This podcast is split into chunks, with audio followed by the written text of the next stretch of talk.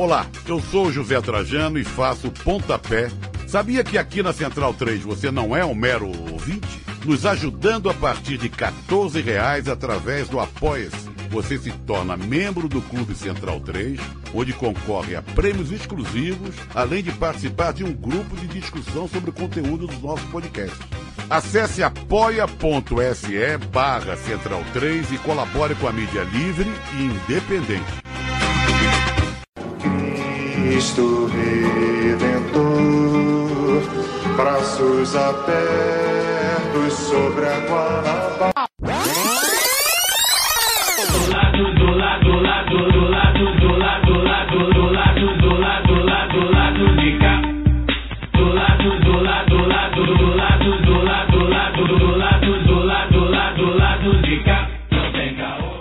Olá, ouvintes da Central 3! Hoje é quinta-feira, 10 de setembro de 2020. Meu nome é Alciso Canete e sejam bem-vindos ao episódio 165 do lado B do Rio.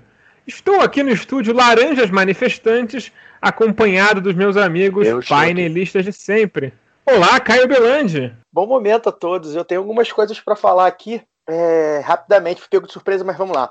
É, primeiramente, eu queria agradecer ao convidado de hoje, o Orlando, pela disponibilidade, por ter aceitado. A gente fez um convite em cima da hora e eu acho que a gente deve satisfações ao, ao ouvinte. Então, eu, enquanto, digamos assim, produtor sênior do programa, quero falar umas palavras sobre isso. Nós, a gente havia é, fechado com um convidado, é um convidado que a gente já quer entrevistar, já, é, eu queria, há quatro anos.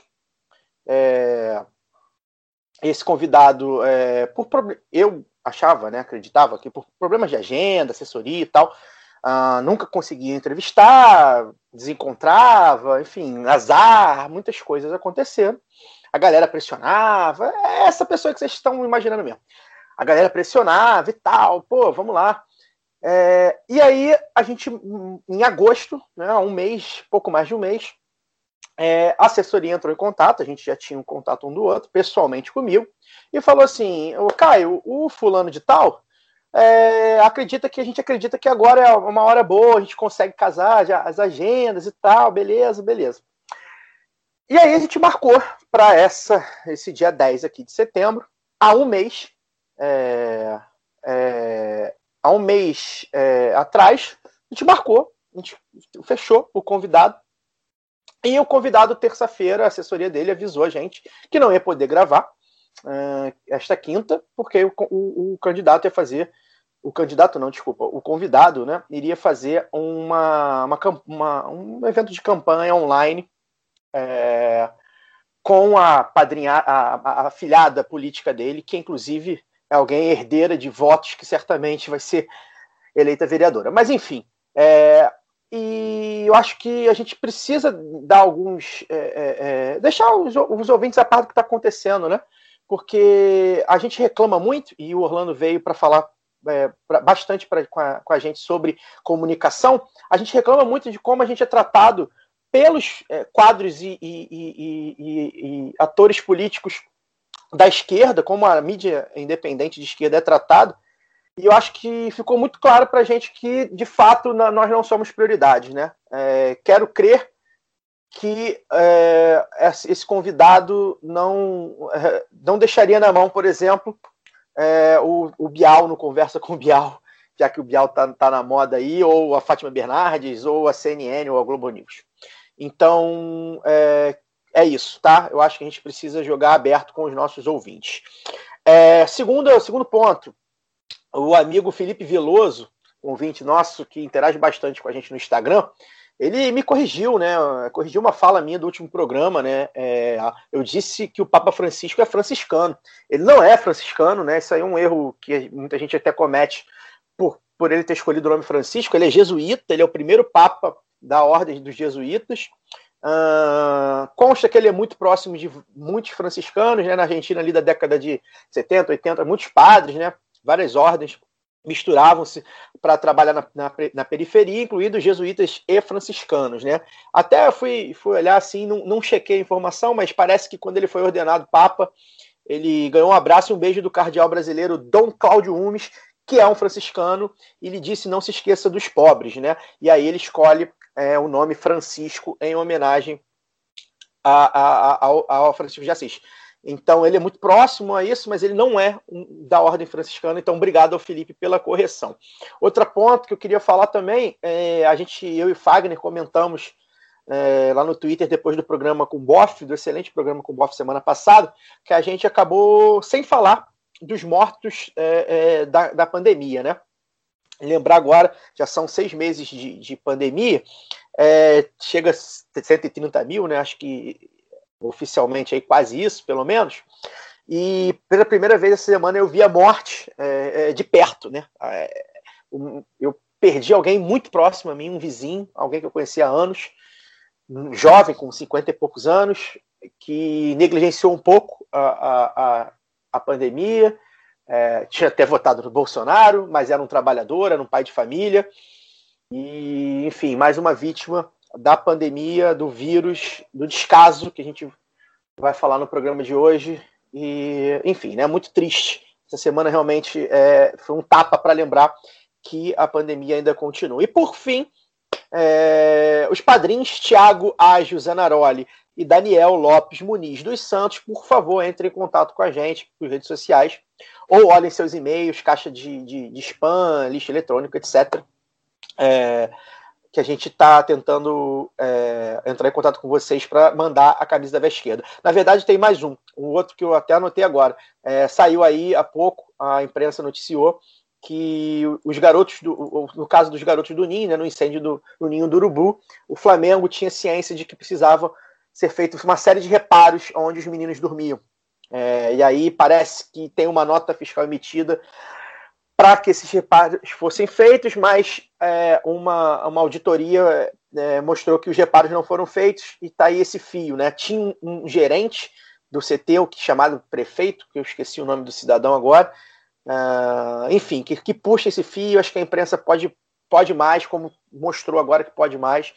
A justiça, infelizmente, a gente não consegue nem esperar muito, porque é um, o, o, Flamengo é um clube com muitos é, diretores e conselheiros inteiramente alinhados com o que há de pior no Poder Judiciário, mas sempre lembrar uma causa minha muito, muito importante: é, não se mata 10 crianças, não se morrem 10 crianças por acidente. Né? Acidente são duas crianças caindo, batem, é, quebram perna, um braço, caem do parquinho, isso é acidente. É, 10 crianças morrerem queimadas não é, alguém negligenciou, alguém negligenciou e espero que a gente um dia descubra. É isso, desculpa por me alongar.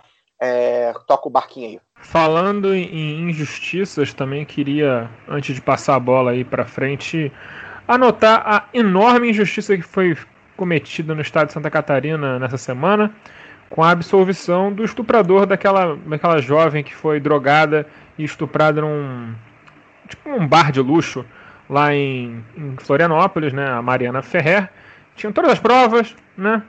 Tinha sêmen do cara, tinha sangue do cara nela e não tinha prova aparentemente pro, pro juiz. Parece que quando você é filho de, dire... de dono da RBS, o liame probatório aumenta bastante no Brasil, né? É curioso. Não, não consigo imaginar por quê. É, enfim. Boa noite, Daniel Soares. Bom momento a, a todas e a todos. É, Tá sendo embaixo aí do que o Caio falou, tanto enquanto produtor sênior do programa, né, sobre essa questão do, do agendamento que a gente tinha para hoje, quanto sobre a, a situação do, do garoto do Ninho. Falaremos, daremos sequência a, a desdobramentos desse, desse assunto, né, da questão do agendamento aí no programa com, com Orlando e vamos lá. Olá, Fagner Torres! Olá, é, bom dia, boa tarde, boa noite. 26 semana da pandemia, né? 26, 26 programa realizado durante a pandemia, a Covid-19. Estamos aqui firme, é, forte, nem tanto, né? Mas estamos. É, também corroboro tudo aí que foi dito.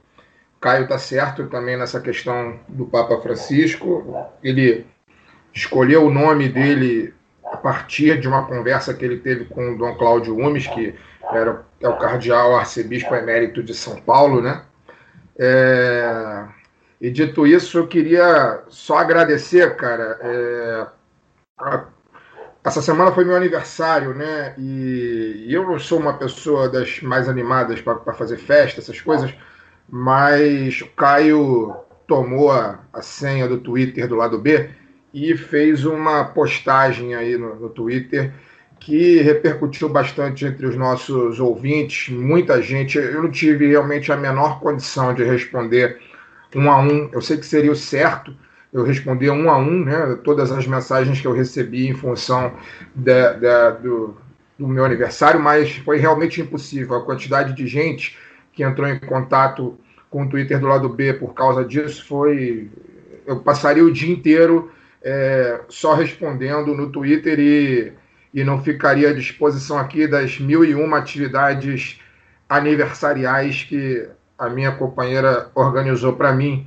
Então, é, na, na, impotência é, de poder responder um a um, eu queria responder aqui na abertura desse programa é, com uma, uma leitura de um texto pequeno, que eu prometo não tomar tempo, do José Eduardo Agualusa, que é um, um autor angolano que eu gosto muito, escritor angolano que eu gosto muito, e ele tem um texto chamado A Noite dos Jardineiros, né?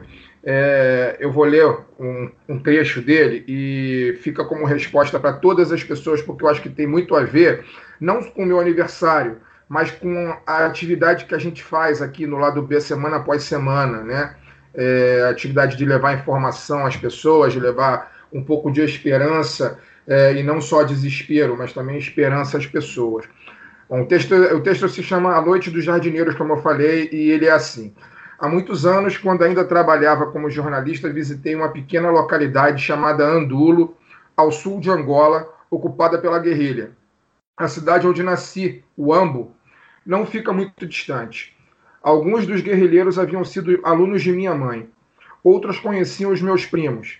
Queriam saber como era a vida em Luanda, onde eu vivia estavam interessados, sobretudo, em conhecer os últimos sucessos musicais. Eu queria saber como estava o Ambo, após ter sido cruelmente bombardeado durante 55 dias pela aviação governamental. No meio da conversa, alguém mencionou o caso de um jardineiro que todos os dias, durante o período em que decorreram os bombardeamentos, saía de casa para trabalhar na estufa fria, no Jardim Botânico, que era, desde a época colonial, um dos locais emblemáticos da cidade. Pareceu-me que poderia dar uma matéria interessante e perguntei se seria possível falar com um homem. Dois dias depois, trouxeram à minha presença um sujeito magro, tímido, com óculos de lentes grossas, que parecia muito frágil frente à bruta escuridão daqueles dias. Cumprimentei-o. Quis saber por que arriscar a vida para ir trabalhar enquanto as outras pessoas se escondiam em bancas improvisados debaixo dos escombros das casas onde antes tinham vivido. Olhou-me espantado, como se a minha pergunta não fizesse sentido nenhum. Não havia mais ninguém para tratar das flores, disse-me. Se eu não fosse trabalhar, as, as plantas todas teriam morrido. Não sei o que aconteceu ao jardineiro, mas lembro-me dele sempre que os dias escurecem. Quase todos os grandes heróis que conheci eram pessoas comuns. Os monstros também. Pessoas comuns tendem a revelar sua verdadeira alma, heróica ou monstruosa naqueles momentos em que o Estado se distrai, colapsa ou assume um perfil totalitário. Ao longo dos anos que durou a ditadura angolana, compreendi também que o que segura a civilização enquanto a noite se expande são os gestos simples de heróis comuns. Aquele jardineiro arriscando a vida para regar as rosas, o sujeito que avança um passo e diz: Sou eu, quando a polícia política entra no escritório onde trabalha, perguntando não por ele, mas por um amigo dele, a secretária que recusa os avanços do ministro, o soldado que se nega a torturar o prisioneiro, o radialista que insiste em difundir a canção proibida, o jovem estudante que permanece em silêncio e de braços cruzados enquanto os colegas saúdam o ditador. A coragem muitas vezes é invisível Contudo, é a soma desses pequenos atos de bravura que assegura a sobrevivência da dignidade de todo um povo, ainda que a maioria jamais se manifeste. E agora, pergunta um jovem, numa charge que corre nas redes sociais. Agora vamos fazer poesia, responde a mulher. Eles odeiam poesia.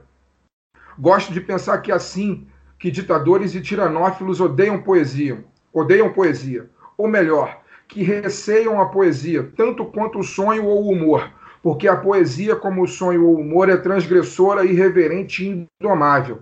Uma coisa, uma ocasião, encontrei minha filha do meio estendida no assoalho da sala com duas amigas. O que estão a fazer? perguntei. Sonhamos, respondeu a menina. Sonhamos juntas. Pedi licença e juntei-me a elas.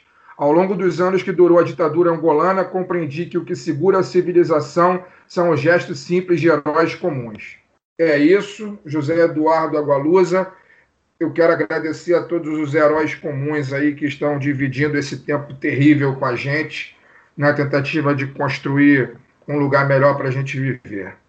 Bom, feitas todas as, as nossas introduções tradicionais, passemos à propagandinha! Agora os reclames do lado B estão no formato vinheta para facilitar a nossa vida enquanto gravamos à distância. Então vamos ao que importa. O 20 do lado B do Rio tem 10% de desconto nas compras do site Veste Esquerda. Basta usar o código promocional lado B e você vai ter acesso a 10% de desconto em todas as camisas do site. Acesse vesteesquerda.com.br e compre uma camisa bacana para você ficar em casa. O segundo recado muito importante é participe do financiamento coletivo do lado B do Rio no Padrim. A partir de R$ reais por mês, você colabora com a produção de mais conteúdo nas nossas plataformas. Acesse padrim.com.br barra lá do B do Rio e confira as faixas, metas e recompensas. Caso você prefira fazer pelo PicPay, não tem problema porque nós estamos lá também. Acesse o seu PicPay e procure por lá do B do Rio e todas essas mesmas faixas de assinatura que estão no Padrim também estão disponíveis por lá. Esse financiamento é muito importante para nós, uma vez que, diferente do YouTube, no mundo do podcast, ter ouvinte, ter download, ter assinaturas do, do feed não nos rende um centavo. E para ter jornalismo de qualidade, nós precisamos de sua ajuda. Agora vamos para o programa, que é isso que importa. Corta para o Císio! Temos hoje o prazer de receber novamente, no lado B do Rio, o apresentador dos podcasts Benzina e Pop Cult, o antropólogo Orlando Calheiros. Olá, Orlando. É, eu queria dar um boa noite para quem é de boa noite, um bom dia para quem é de bom dia, né? E eu só queria falar duas coisinhas antes da gente começar. Ah, a gente você tá, estava falando de heróis comuns, né? Então esse programa eu queria dedicar minha participação aqui, fazer uma homenagem ao Riel Franciscato, que faleceu hoje, né, em Rondônia.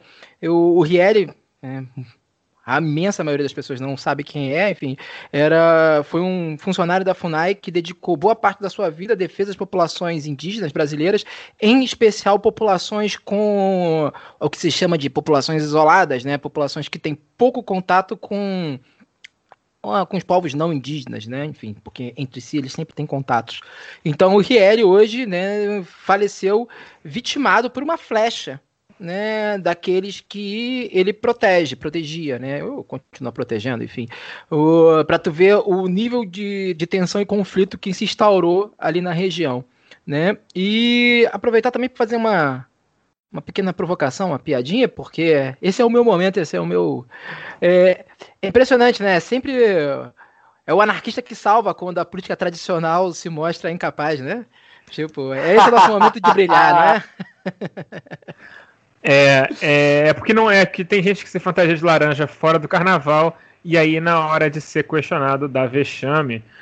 Orlando, um de seus objetos de atenção na internet ultimamente tem sido denunciar a incapacidade das esquerdas de se comunicarem de forma efetiva e criar ambientes para a circulação de suas ideias no mundo das interwebs online. Conta pra gente então qual é o tamanho do buraco em que nós nos metemos. Cara, é, assim, a gente tem que entender, acho que basicamente que o mundo mudou radicalmente, pelo menos de 2010 para cá, né? O que se tornou a plataforma de disputa é basicamente a plataforma de disputa é o mundo da informação. E, e, o mundo da informação, hoje em dia, não é mais o mundo que era há 10 anos atrás. O advento das redes sociais config... É, é é? transformou não apenas aquelas pessoas que estão ali, que são os heavy users, né, mas transformou toda a, a, maneira como a comunicação é feita até fora dela. E esse bonde as esquerdas, e não só aqui no Brasil, perderam de vista. É, porque, assim, quando você vai ver os debates das, das esquerdas sobre comunicação, sobre ocupação de redes, a coisa ainda está no tempo do blog, sabe? Na época que blog ainda era uma principal fonte de informação e tudo mais. As pessoas citam, nossa, a campanha do Obama. Né? Primeiro, complexo chamar Obama de esquerda, né? Mas, enfim, a campanha do Obama é, um, é, uma, é, uma, demonstração do sucesso das esquerdas na comunicação. A gente fala assim, cara, quanto tempo foi a última campanha do Obama? Né? Então, assim, o que aconteceu, né, o tamanho do buraco é que, pelo menos há 10 anos, nós temos a consolidação de um ecossistema completamente avesso à presença das esquerdas. Não à toa que o discurso que está sempre prevalecendo, né, o discurso majoritário, é justamente o discurso anti-esquerdista. Né? E aí tem outra coisa, porque também, enfim, depois a gente pode falar melhor disso, porque a própria mídia exalta isso, porque onde esse que é o grande tamanho, o tamanho do buraco, né? O lugar onde se dá a disputa política é uma fusão perfeita de é como se a Terra se tivesse, enfim, se conformado aos desejos neoliberais.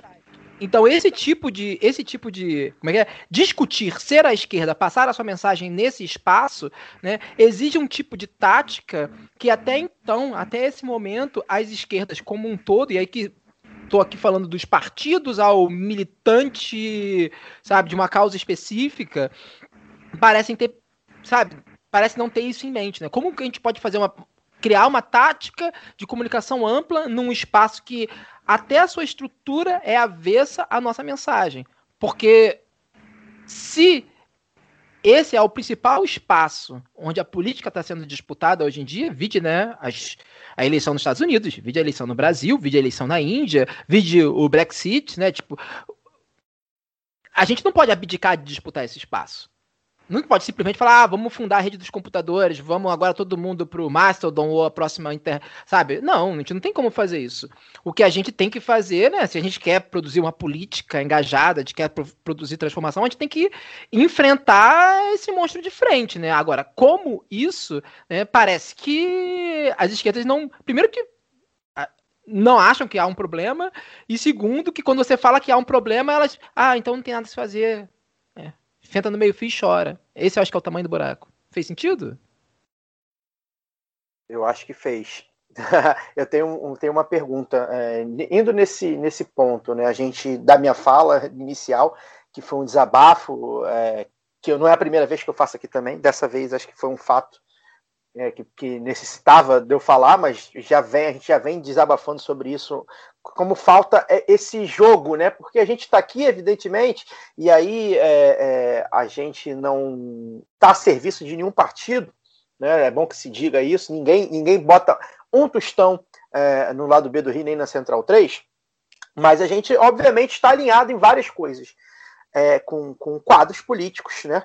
É, é, da política institucional. E a gente também não tem esperança que a política institucional seja a única coisa que mude, mas a gente sabe que é uma ferramenta que a gente pode disputar.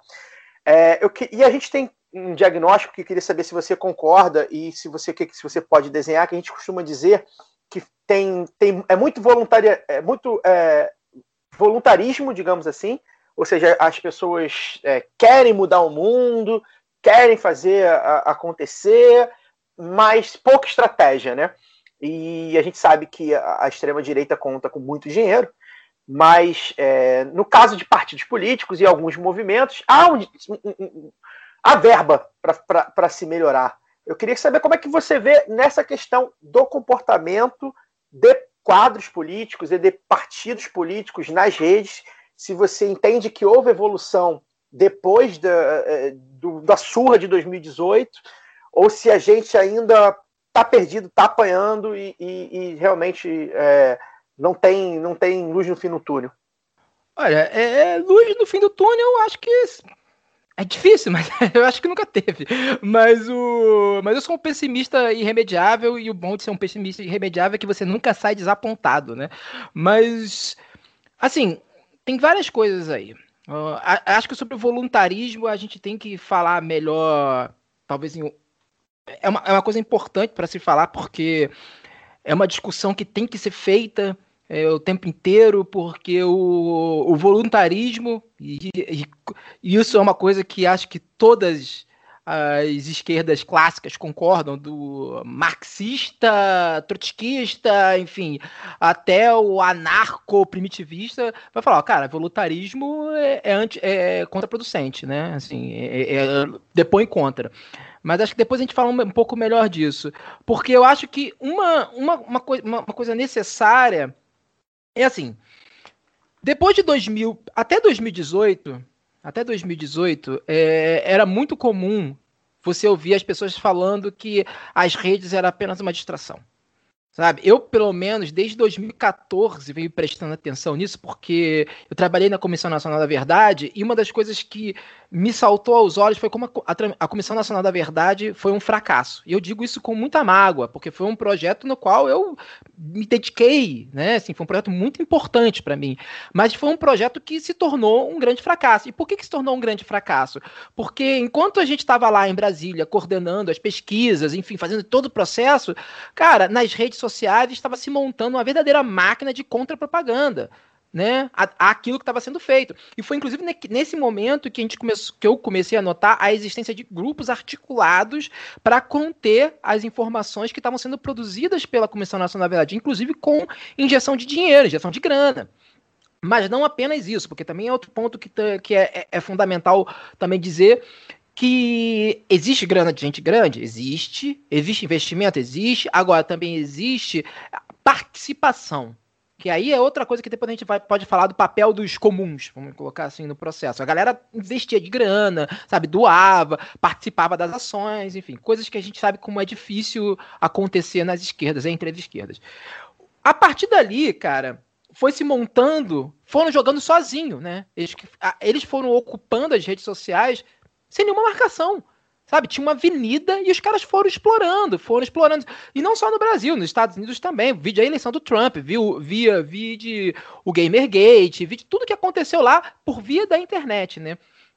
Aqui no Brasil você teve um fenômeno que foi de fato meio que espelhando, isso que é meio bizarro, é meio, é meio que aconteceu com a epidemia, de, com a pandemia. A gente teve casos, a gente viu acontecendo lá fora, né? E em vez de se preparar, sabendo, ó, vai acontecer isso aqui também, não, fingiu que não ia, na, não ia dar em nada. O, tudo que você viu acontecendo no Brasil em 2018 foi exatamente o que aconteceu nos Estados Unidos em 2015 e 2016. Sabe? Os, os youtubers de direita, tipo aquele que tem o nome da mãe, aquela galerinha lá que fica chorando, todo, você vai ver, todos eles têm uma espécie de contraparte original nos Estados Unidos. São youtubers de direita norte-americana. Aquela estratégia de pegar, ah, te refutar, pegar um militante de esquerda e ficar apresentando para ficar fazendo troça daquilo, aquilo acontece direto nos Estados Unidos. Tem um podcast do, do New York Times, o Rabbit Hole, que vai descrevendo isso perfeitamente. Então, assim, você, a gente viu ao longo de, pelo menos desde 2013, 2014, a, a, a importação dessa tática, óbvio, com algumas adaptações, para criar todo um ecossistema de direita, né, que impediu justamente que depois, ali a partir de 2014, 2015, a comunicação das esquerdas fosse feita né, dentro, das redes, dentro das redes. E até 2018, era muito comum você ver as pessoas dizendo que isso não, não, não, é, não é nenhum problema. Em, no final de 2018, logo depois da, da eleição do, do Coiso aí, o, eu fui participar de um evento é, em Porto Alegre, patrocinado pela, pela Unicinos, que era para justamente discutir conjuntura. Eu era o único antropólogo ali, inclusive eu, eu acho que eu fui parar meio por acidente. O, o resto era tudo cientistas políticos, né? Pessoas que há anos estudavam PT, movimentos trabalhistas. E aí, cara, não tô aqui contando vantagem, não, tô aqui descrevendo um fato. Eu fui falar dessas para essas pessoas sobre o Nando Moura. Nenhuma delas tinha ouvido falar do Nando Moura. Nenhuma dessas pessoas tinha ouvido falar sobre nada da propaganda que o Coisa tinha feito né, no YouTube. E eram pessoas ligadas a, a partidos políticos. Então, assim, ali em 2018, a partir de 2018, começar começou-se a falar é realmente a propaganda nas redes é uma coisa tem não é, não é, não é só jogar um videozinho e sei lá o que pipipi popopô. Só que estamos em 2020 estamos em 2020 até esse momento tudo que eu vi e eu estou dizendo aqui sendo muito sincero eu sei algumas coisas que acontecem dentro dos partidos, eu sei algumas discussões que são levadas dentro dos partidos, porque eu tenho um amigo dentro dos partidos, amigos ligados a quadros políticos, né? Então as pessoas me passam. Até esse momento, tudo que eu sei é ou se trata de emulações de pastiches das estratégias de direita. A gente, você, o Alciso citou de uma maneira muito irônica o caso do, da laranja no, no, no Senado, né? É, é, sempre bom lembrar que a, a, a, a, toda aquela, aquela, aquela cena, né, aquela intervenção teatral, o, aquilo ali foi feito, muitas das pessoas que estavam justificando aquele ato, como ah, o brasileiro gosta de meme, o brasileiro gosta de graça, vamos transformar a política em entretenimento. Era necessário. Mesma coisa foi quando aconteceu aquela campanha do presidente alternativo, né? Do, do Zé de Abreu, né? Que começou a se dizer presidente do Brasil. Vocês lembram disso? O. Cara, muita gente começou a defender que aquilo era uma tática efetiva de comunicação e pipipi, popopô. Basicamente, eles estavam achando que a, a, que a campanha feita lá do outro lado era isso. Saca? E tu vê lei, o tipo de leitura que eles estão que está se fazendo né, da tática da direita. E aí, por um outro lado, a, a galera hoje em dia que acordou um pouco para o que está acontecendo, fica insistindo, por exemplo, no papel central do tal do gabinete do ódio. Ou seja, fazendo uma leitura de que, como todo esse movimento, que no fim das contas a gente sabe, é uma, é uma, é uma, é uma, é, é uma reelaboração da repisada tese do pobre não sabe votar, só, só quem sabe votar sou eu, sabe? De que, olha, as pessoas estão sendo manipuladas pela internet porque tem um gabinete do ódio, são lá cinco, seis pessoas que estão manipulando, tem bot, eles têm dinheiro, sei lá o quê. Quando você vai fazer. O que me parece uma leitura muito infantil e muito reducionista do que está acontecendo. Então, assim, tendo isso em vista, tendo essa a maneira como figuras de esquerda leem o que a direita faz e tendo acesso a algumas informações sobre comunicação interna dos partidos, eu diria que o cenário é bem desanimador para dizer o mínimo, né? E aí você vai ver, por exemplo, as estratégias dos pré-candidatos de esquerda, sabe, para prefeituras, e aí tu fica assim, cara, sério? 2020 vocês ainda estão nessa? A política andou, avançou pra cacete, e vocês estão de, sei lá, de fazer propaganda que vai apelar, vai fazer. Nossa, vai, você vai emocionar o seu público. Porra, mas o seu público você já tem. Sabe? Tipo assim, é o elemento básico. Nem os elementos básicos da publicidade a galera tá aplicando. Então, assim, esse é um cenário bem, bem entristecedor. E aí vem um outro ponto, né, para fechar com a história do voluntarismo.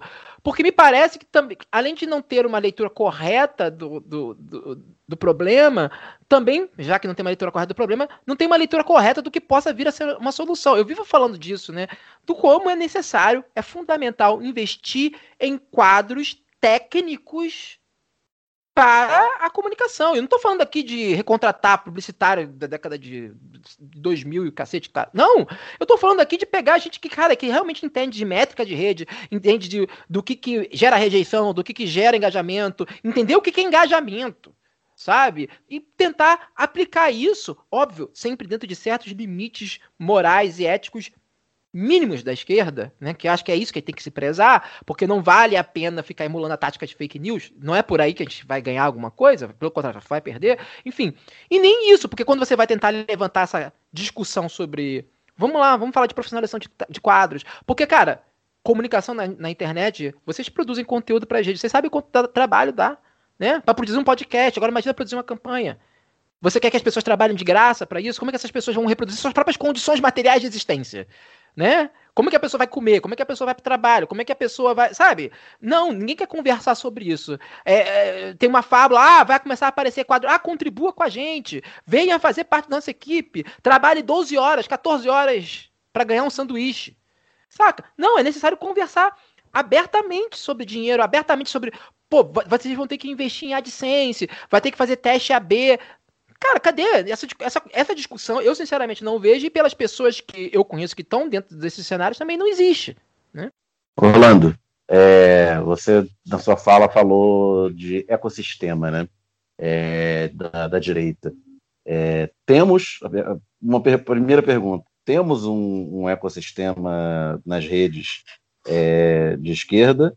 E segundo, segundo lugar, em não tendo, ou ele sendo muito, muito frágil, é, quais são as melhores estratégias para criar um ecossistema de esquerda nas redes e o papel disso na ocupação das redes sociais? O que, é que acontece? É, nós temos bolhas. Esse é o grande ponto. Né? É, é muito louco. Hoje eu estava conversando, inclusive, isso com o Alcísio, porque eu tenho dois podcasts. Eu tenho o Benzina e tenho o Pop Cult. É, é, muito interessante, porque no Twitter eu sou apresentador do Benzina. As pessoas só falam de mim sobre Benzina. Vão me marcar, ah, o Benzina, sei lá o quê. No Instagram, elas só falam comigo do Pop Cult. Então, assim, é impressionante que como eu, a mesma pessoa, tenho duas respostas, dois, dois feedbacks completamente diferentes a depender da rede, né? Qual o produto que essas pessoas consomem. Então é muito. A galera que vai, que chega por mim, até mim pelo, pelo Instagram, ah, eu escutei no Pop Cult. Ah, eu falei, pô, mas eu tenho outro podcast bem Pô, nunca ouvi, vai lá ouvir. Galera, no, no Twitter já é o inverso. Então, o que, que eu quero dizer com isso? Nós temos essas pequenas redes, né? Não gosto da a palavra bolha não é tão boa assim, mas nós temos essas pequenas redes. A esquerda tem suas redes na, na internet, né? Só que a, temos redes que muitas vezes não se encontram, temos redes que quando se encontram estão, é, elas se, elas entram em disputa automática, né? Quando elas se encontram, elas, elas brigam, vamos colocar assim, quando elas se interpõem em algum espaço. O que é diferente de produzir um ecossistema, né? porque já vou chegar nisso. O que, que são as redes? As redes, basicamente, é... quando você, sei lá, você entra no, no YouTube e vai pesquisar vídeo de, vamos lá, é, história da, da revolução da revolução russa. O YouTube vai entender naquele momento, você é um, digamos, você é uma pessoa virgem na internet. Primeira coisa que chega, criei minha conta aqui, meu Gmail, e aí você cria o Gmail com uma palavra neutra, sei lá, com números e o que, o que o Google não vai conseguir transformar numa informação, né? Não é que nem guerreirinho stalinista, sabe? Guerreirinho soviético, guerreirinho anarco, sabe? Não é isso. Porque se você criar um, um e-mail desse tipo, óbvio, o Google já vai começar a te taguear, saca? Qual o conteúdo que você vai querer, que ele vai te mostrar. E aí você vai e digita lá no, no ou no Google, ah, Revolução Russa. Naquele momento, o Google já botou uma marca em você já disse assim, cara, essa, esse, esse, esse sujeito, ele tem interesses por temas é, X, Y, Z. Todos os lugares que você frequentar, você vai se deparar com esses temas X, Y, Z. Então, por exemplo, se você entrar no Twitter, a chance no momento que você criar sua conta, a chance que em um, dois dias o Twitter comece a te recomendar material relacionado à Revolução Soviética, a arrobas de esquerda, hashtags de esquerda, é assim, é, é imensa. Para não dizer que é 100% de certeza. Então, assim, o que acontece é que nesse momento você entrou numa rede. Colocar assim, o, algoritmo te confinou ali numa rede, do qual às vezes você tem que se esforçar deliberadamente até para poder sair. Cara, às vezes você tem dificuldade, assim, por exemplo, eu que tento. Que eu, tenho várias contas no, no, no, no, na internet, né, pra justamente ficar monitorando essas coisas, né? Eu fico fazendo teste nas minhas contas e tal, dando search para ver que tipo de material vai me, vai me recomendar. E uma coisa que é, que, é, que é interessante, às vezes, as contas que eu radicalizo mais, eu tenho muita dificuldade de ver outras coisas com elas. Então, assim, a esquerda consegue produzir essas redes. Então, por exemplo, um sujeito que começar a pesquisar vídeo de anarquismo no, no, no YouTube, é, se ele entrar no Twitter, a chance dele se deparar com a minha arroba, com a arroba do Acácio, ou enfim, qualquer outro anarquista com alguma, uma, alguma projeção no Twitter é imensa. Sacou? Então, nós temos isso. O que nós não temos, que é por isso que eu falo de ecossistema, é que nós não, nós não estamos presentes também em espaços que não são imediatamente, ou em assuntos que não são imediatamente associados ao nosso, aos, às nossas ideologias, nossas práticas, às nossas posições políticas. O que, que acontece? Hoje em dia, né, nos Estados Unidos em 2000 e caraca, 2014, 2015, aconteceu o Gamergate. Se eu estiver falhando a memória aqui, eu não dormi bem essa noite, mas enfim.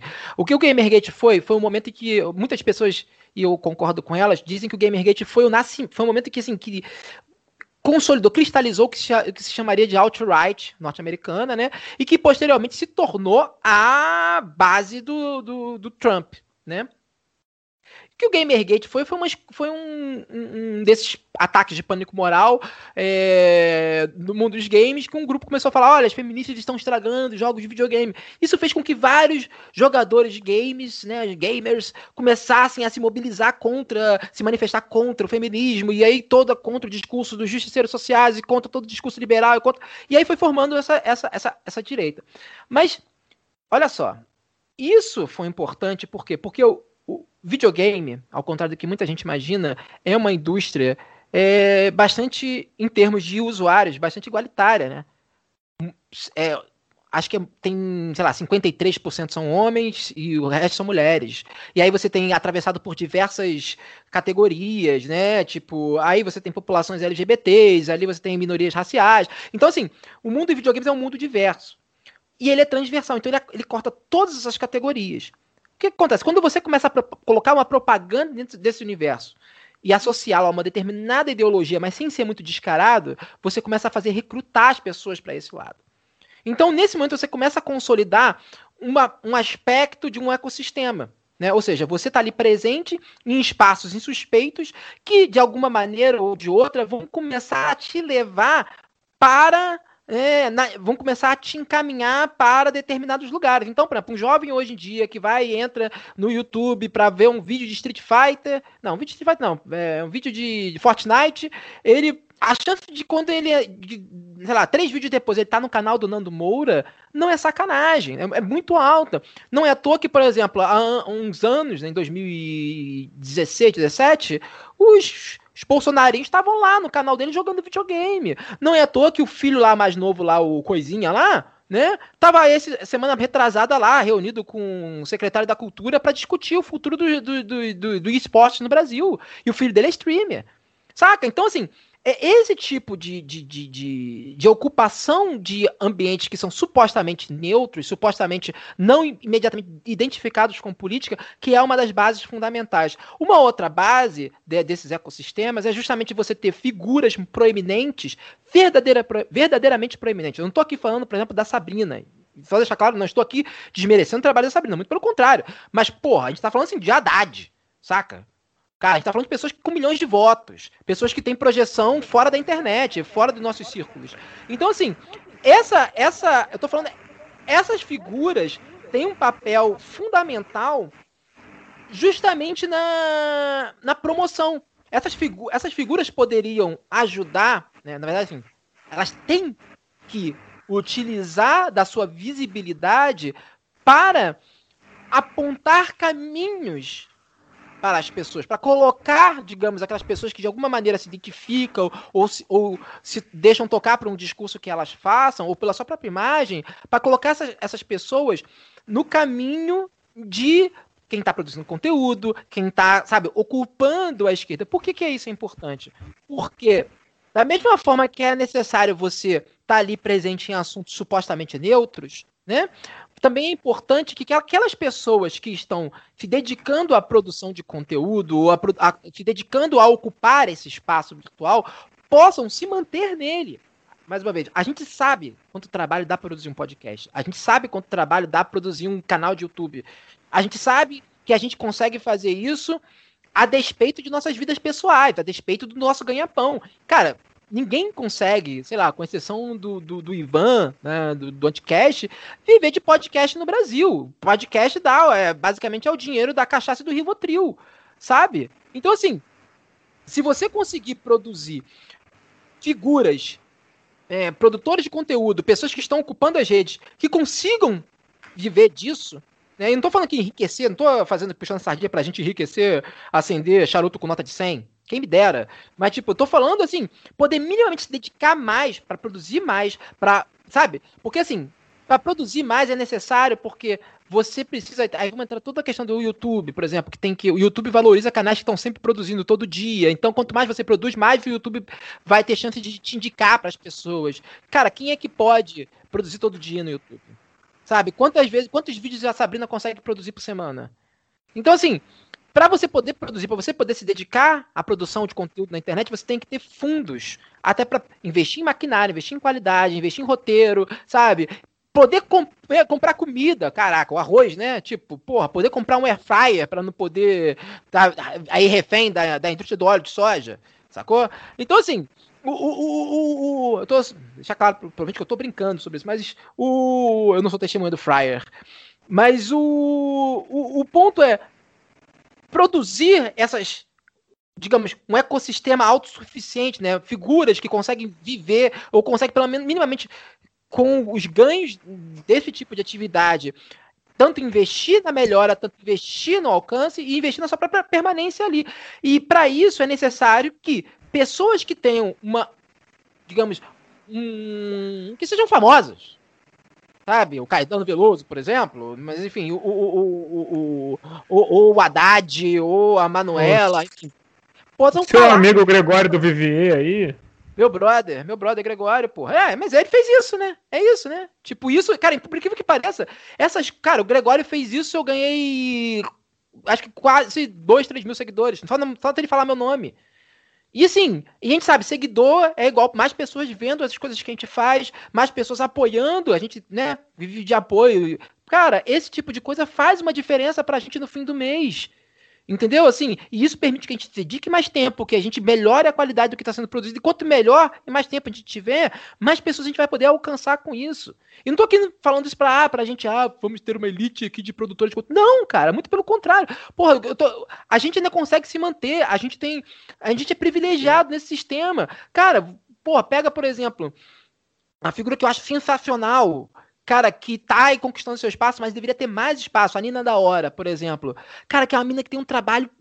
Caraca, fantástico, bicho, fantástico. Que ela gravava um podcast no, no trajeto da faculdade. No, no, no, microfone do celular, que era o Ogunhê, um podcast sobre divulgação científica afrocentrada, falando de cientistas africanos. Cara, o podcast dela é sensacional, ela fazia quase sem recurso. Imagina, imagina o que, que essa mina poderia produzir com recursos. Sabe? Da, porra, vamos lá, a galera vendo, apoiando o canal dela e sei lá o quê. Cacete, bicho. É desse tipo de coisa que eu tô falando. Entendeu? Quantas pessoas a gente não tá perdendo que não estão produzindo conteúdo? Porque, puta, cara, que porra, tem que, o cara tem que trabalhar 14 horas porque tem que alimentar filho, isso e aquilo. Então é desse tipo de coisa, é esse tipo de gente, e é justamente esse pessoal entrar e começar a produzir conteúdo, que conteúdo alinhado né, com uma pauta de esquerda, com uma pauta progressista, enfim, o nome ruim que a gente quiser dar para isso, que vai fazer a diferença no fim do mês, e no fim do ano, e no fim das eleições, do, do ciclo de eleições. É esse que é o ponto. Então a gente precisa tanto estar tá ocupando espaços que são não, não imediatamente associados, falar de futebol, falar de videogame, falar de maquiagem, falar, sabe? E ao mesmo tempo, figuras que têm uma proeminência nacional, que estão ali, que estão no, no, noticiário, chegar e falar assim, cara, então, eu tô aproveitando que eu tô aqui dando uma entrevista na Globo e, pô, vou falar o nome desse influencer de esquerda aí que eu curto. E caralho, bicho, vocês que se virem aí se vocês não gostam dele ou não. Mas o cara tá lá e fazendo o papel dele, bicho. Entendeu?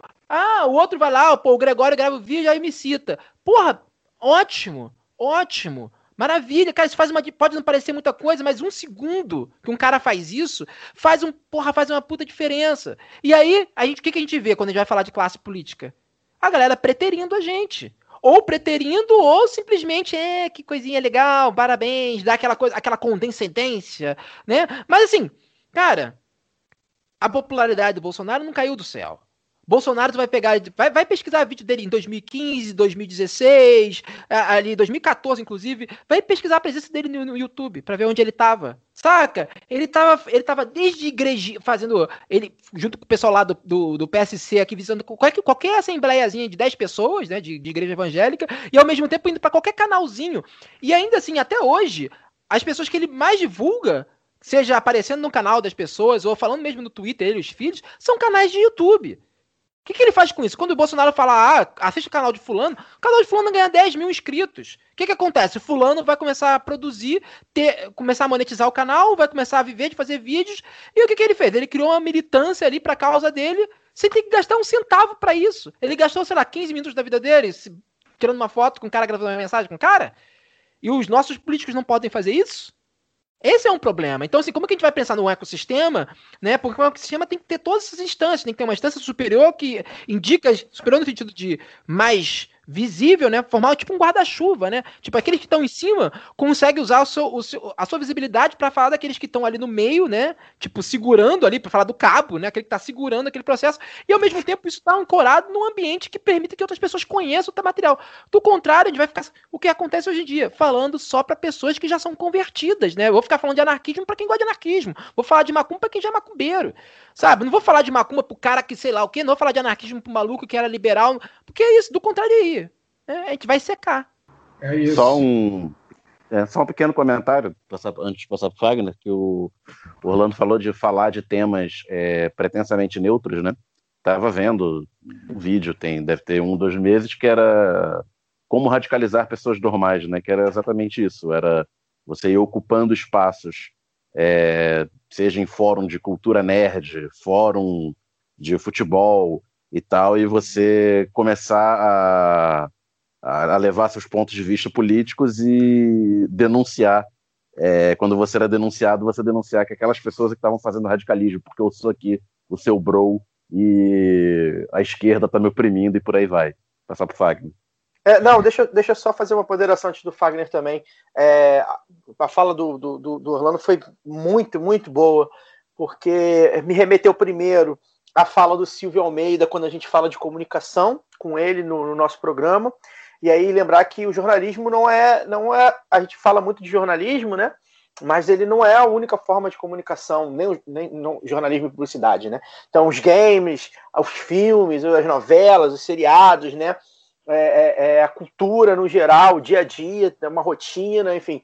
Isso, é- é- isso também é uma forma de se comunicar, e acho que a extrema-direita, como, como o Orlando falou, já, já pegou, já roubou para si, até pela proximidade que tem também com, com, com o liberalismo, né? Também isso é importante. Ah, e outra coisa que, que eu acho também que o Orlando fala, né? Da, da questão do, do, do ecossistema, os caras, gente, e, e- e as moças que vieram aqui, eles não consomem. E aí eu falo do lado B, tá, gente?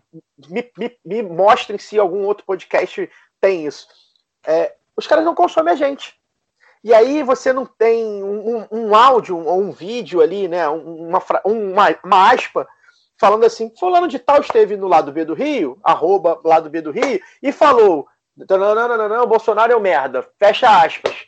Pra, pra ouvir a íntegra do programa, acesse, cara, só isso. Isso aí você bota 15 minutos de qualquer assessor bunda nu- numa sexta-feira tarde, 15 minutos ouvindo a gente, aí fala, pô, fulano falou isso aqui, beleza. E joga aspa, marca a gente, e é isso. Quiser fazer mais elaborado, puxa um áudiozinho, qualquer programazinho que puxa o áudio, coloca num, num videozinho legal, né, numa imagenzinha legal, passa cinco minutinhos no YouTube. E assim, a- e aí eu tô falando do lado B, porque o lado B é, a gente faz, a gente vê a qualidade dos, dos, dos convidados que a gente faz, e não só quadros políticos, repito, né? A gente está falando de, também de, gente da cultura, ah, gente da, da academia. Cara, simplesmente não há. E aí, quando vai na, na Globo News, tá lá, olha só o que, que o fulano falou na Globo News. Eu não consigo entender. É, é, realmente não consigo entender isso. Isso já era para ser é, alertado há muito tempo. Nós somos aliados. Por mais que a gente vai dar porrada, ah, o lado B dá porrada no PT, ah, o lado B dá porrada no pessoal, ah, o lado B dá porrada no Ciro. Foda-se. A gente vai dar porrada, porque a gente, a gente é pago para analisar e para fazer nossos, nossas, nossas críticas, nossos comentários. Mas a gente dá um espaço aqui de duas horas para as pessoas falarem que eu não vejo as televisões e as rádios empresariais fazer. Então, e, aí, pô, vamos dar uma moral. Quando muito, gente, tem um RT. Às vezes, tem político que veio aqui e nem RT deu no nosso programa no Twitter. Isso é uma vergonha. Isso é uma vergonha. E não foram poucos. É, quando muito é um RT. Aí, aí às vezes, ah, fui lá, tá lá. Sabe? Custava pegar uma aspa legal do que falou, manda um assessor, manda um aspone desse aí, manda um amiguinho fala, pô, ouve aí, por que, que tu gostou? Gostou de quê? Pô, me dá uma aspa aí pra eu botar lá, aí faço uma imagenzinha, porra, no Canva, sabe? Eu tô fazendo imagem no Canva, 35 reais por mês. É, não fica lá essas coisas, eu sei que a galera que acompanha o Instagram, mas, mas vocês conseguem botar uma aspa, sabe? E aí um, um negocinho, pô, ouçam lá o lado B, é legal. Pô, não tem, gente. Isso, isso é muito. desmotiva muito. Repito, não estou falando de dinheiro. Se eu quisesse dinheiro, eu pegava, a gente pegava nossos números, nosso conteúdo, falasse assim, ô PT, paga a gente aí, ô pessoal, paga a gente aí, PDT, PSB, sei lá, qualquer PMDB, qualquer um. Não é isso que a gente está falando. A gente está falando de nós consumir, consumir a gente, ou fingir que consumir. Isso realmente decepciona muita gente. É, e é chato que venha bem a calhar esse, esse papo nessa semana, porque é isso, né? A gente está falando para as mesmas pessoas de sempre. E, e, e, é óbvio que a gente aumenta a nossa audiência e a gente não consegue nem entrar na cabeça daquele cara, por exemplo, que está moderado, que acompanha lá o, é, aquele fulano que tem 400 mil votos, ou aquela cicrana que tem 200 mil votos, que sabe que nem, não se tem 200 mil, 400 mil pessoas de esquerda votando no fulano de tal no Rio de Janeiro. Não tem, não se engane. Tem votos ali de gente que está confusa, que é, tá, é centro, não tem duzentos e tantos mil votos em São Paulo, todo mundo é socialista. Não é. Tem ali, tem gente ali que, pô, vê ali a, a, a, a, a candidata como, porra, uma pessoa centrada e tal. Então a gente queria ocupar esses espaços também. Né? E aí realmente é muito difícil. Fagner. Eu, eu, deixa eu, só fazer uma. Eu, Desculpa, Wagner, Wagner, deixa eu só fazer uma coisa para deixar marcado, porque senão eu perco, porque eu acho que são dois pontos importantes que surgiram nos comentários aí. É, o primeiro deles é essa ocupação que é você ser uma fonte de confiabilidade na discussão, aquela coisa de ocupar os fóruns, né? Porque depois, se quiser, a gente pode falar melhor disso, porque uma coisa que eu, eu, eu acho que é fundamental sempre insistir. Se não for, se o bolsonarismo, por exemplo, a máquina de propaganda de, da extrema-direita não tivesse uma rede orgânica de pessoas lá, do, do tio, que está ali replicando dentro do RT nas coisas ou repassando a notícia, nada daquilo seria, seria possível. Eu, inclusive, eu tenho uma teoria que, enfim, é, eu gostaria de. É, as minhas pesquisas iniciais sobre isso começaram a demonstrar que para falar de bolsonarismo no Brasil, é, você tem que falar de estrutura de parentesco e aliança. O que, que significa isso?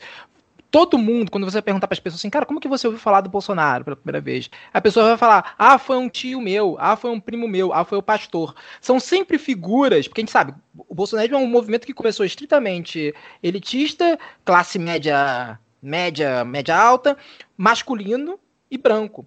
Geralmente, quando as pessoas vão indicar, são essas pessoas que estão na, na, na, fila. Quando você vai remontando a cadeia de infecção, vamos colocar desse jeito, né? Tipo, no fim, da, no começo dessa cadeia, sempre tem um homem branco, classe média, estudado. Então tem aquela coisa, ah, todo mundo, toda a família tem um primo estudado, saca? Esse primo estudado foi o que chegou lá justamente nessa sua.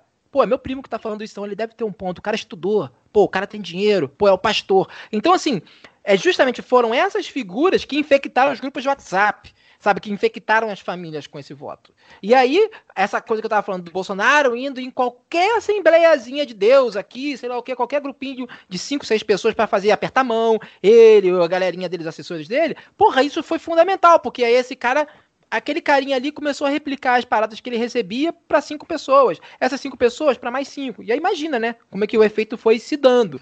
Esse é um, é um ponto importante. E o outro ponto é justamente isso. O, quando políticos, pessoas que têm é, que, que conseguem ter votos entre múltiplos segmentos, quando eles chegam e falam, porra, escuta o lado B, porra, escuta o benzina, sei lá o quê, esses caras estão dando uma confiabilidade na mídia. Estão dando uma confiança pra gente, do tipo assim, cara, é, é famoso, pra, pra quem não é carioca, fica, é, essa palavra tem até um, um sentido maior, pô, tô dando confiança pros caras, saca? Tipo, você tá cham, apontando, gente, ó, veja o trabalho desse pessoal. E isso, para mim, é sintoma de uma outra coisa, né? Depois a gente pode falar disso melhor. As esquerdas, elas estão na internet pra reclamar e chorar. Saca? Tipo, pra. A, a galera, tu vai ver um, um, um, perfil de um, de um político desse, tu vai ver quantas, quantas postagens são dedicadas ao Bolsonaro ou às coisas que a direita está fazendo. Quantas dessas ou, postagens. Ou são pra dedicadas... fazer uma postagem escrita assim, Vitória! É e isso. aí, enfim. Quando não é isso, que, é falando que dele. O que você né? ganhou exatamente? Você tá perdendo, arrombado. Para de falar essas coisas. Não, então, é exatamente isso. O, o, quando não é falando do, do, do, do mal do Bolsonaro, é falando bem de si. Cara, tipo, bicho, usa esse espaço que você tem para falar dos outros também. Porque justamente vão ser esses outros que vão também te garantir voto. Se a, se a, se a ideia do jogo é essa, Assim, né? Eu, como anarquista, isso não é exatamente a minha preocupação principal. Eu não vou aqui fazer uma defesa anti-voto, anti-partido, porque eu acho que isso é contraprodutivo. O, o que eu acho é o seguinte: o, o, o se esse, a, a, ideia é ocupar cargos públicos, se, a se, a, se o projeto, o comprometimento da libido é ocupar cargos públicos, porra, bicho, por, é, é até burro você não fazer isso. É uma propaganda de graça. Sabe? Cara, quantos, quantos ouvintes o lado B tem? Quantos ouvintes o Benzina tem? Quantos ouvintes. Pô, então você imagina, ah, pô, vira e mexe, eles, eles batem, mas também eles falam, pô, não, nessa eleição vale a pena falar desse cara. Pô, então assim, é uma coisa que, por exemplo, qual é o poder de conversão? Você vai lá ver o pessoal de, de, de publicidade, qual é o poder de conversão dos podcasts? Se você chegar e falar assim, votem em fulano, a chance das pessoas escutarem isso, votem em fulano, e votarem no fulano, ou pelo menos terem uma simpatia por fulano é muito mais alta do que ele se ele vê uma propaganda do cara falando, olha, eu sou um cara legal no YouTube. Saca? Ou no, no perfil dele. Então, assim, é, é, é impressionante como é, isso não apenas é, é, é, sintoma de vários problemas. E um dos problemas é justamente, cara, essa galera não sabe nada, zero de marketing. Sabe? Sabe zero do que tá rolando no mundo agora? Assim, dessa mundo de podcast, de canal de YouTube? Porra, não, não é eu, sabe, eu tenho, eu tenho duas coisas para falar sobre esse troço. Primeiro que, e aí os meus, meus companheiros de programa não podem deixar mentir, quantas pessoas na cervejada comentaram com a gente que votaram em ou Dani Balbi, ou Tainá, ou Heitor, por causa dos programas do lado Renata B. Souza. Renata, Renata Souza. Souza. Mônica Francisco a não gente... já estava eleita. Mas tem alguns é. aí. E assim, é uma coisa que a gente ouve com frequência. Ah, você ganhou... também. Isso porque as pessoas. É isso que as pessoas falando ali, né? nós temos muito mais ouvintes que cabem num bar bebendo com a gente. Mas é só uma amostra da realidade. E outra, ainda tem essa lógica perversa, o cara pensar assim, ah, quantos ouvintes tem o lado B do Rio? Ah, o lado B do Rio, num, num dia muito bom, tem 30 mil ouvintes. Ah, 30 mil é muito pouco. Eu não vou perder meu tempo com isso. Sendo que assim, se houvesse uma política de apoiar projetos à esquerda, nós teríamos uma audiência muito maior então é, eles meio, é, é, tipo assim, eles meio que alimentam a própria lógica de não ir nos lugares e não ocupar os lugares através do, da, do, da premissa que é errada. É, no, no, começo do programa, Orlando, você comentou Eu quero sobre falar, a... gente. Ué, fala, ué. Tô esperando você me passar a palavra, Alcísio. Wagner, você falou. Caralho. Pô, você falar, falou, você falou que tinha só um aporte, não tinha nada a perguntar, eu estou preparando minha pergunta. Pô, vocês estão falando tanto que já, já surgiu o assunto. Eu quero, inclusive, colocar coisas aqui pro Orlando poder responder, porra. Então coloca, né? Não, é, eu, quero, eu quero fazer. É, são três comentários aqui que eu tive que anotar para poder não esquecer. Né? É, um, um é um comentário em cima do que o, do que o, do que o Orlando falou, claro. O outro em cima do comentário em cima do que o, o Caio falou. E um outro é um exemplo.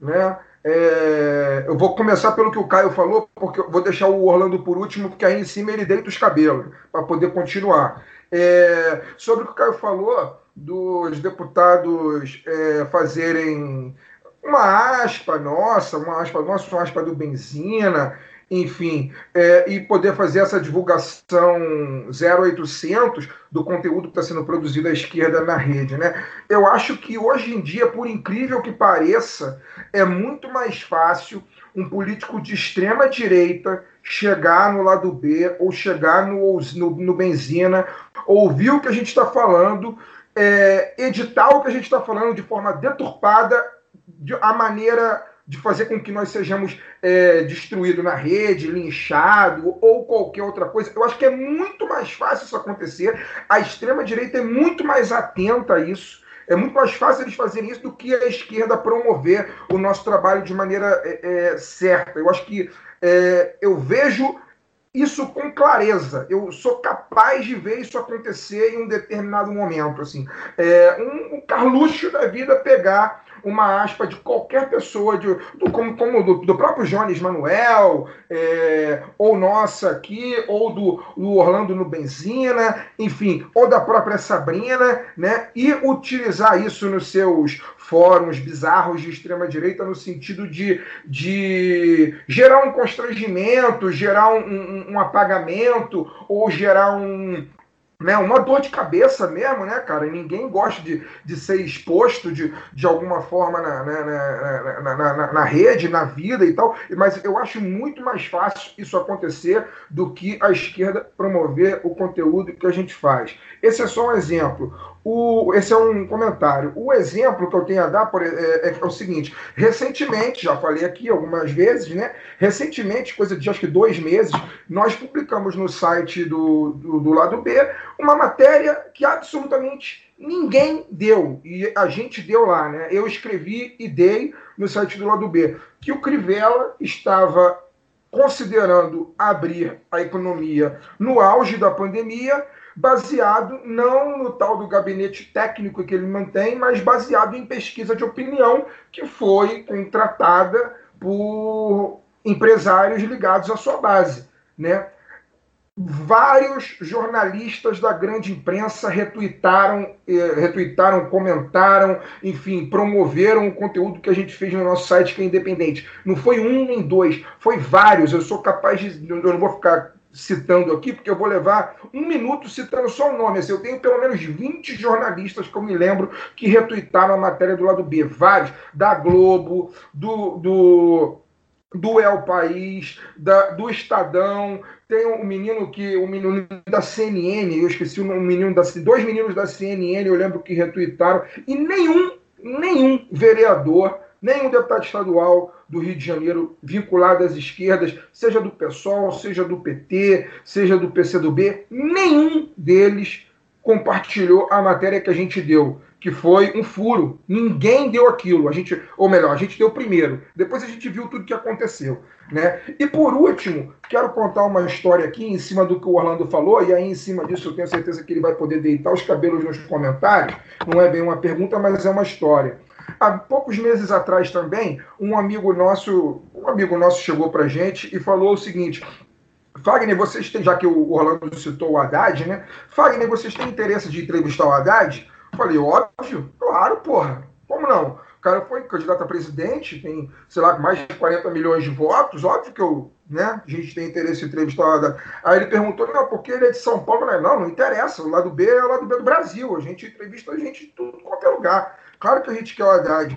Aí essa pessoa falou, não, então tudo bem, então tá bom, eu vou verificar e, e vamos ver o que, que vai acontecer. É, essa mesma pessoa chegou para mim, sei lá, um ou dois dias depois, e falou o seguinte: Fagner, conversei com um assessor do Haddad, cara que é meu camarada, conheço já não sei quanto tempo, é, que é muito próximo ao Haddad e tal, e o Haddad falou que só fala com a Mônica Bergamo por aí você vê. Assim, eu acho que é, eu acho que se explica tudo o que está a forma de comunicação do, do, da esquerda brasileira.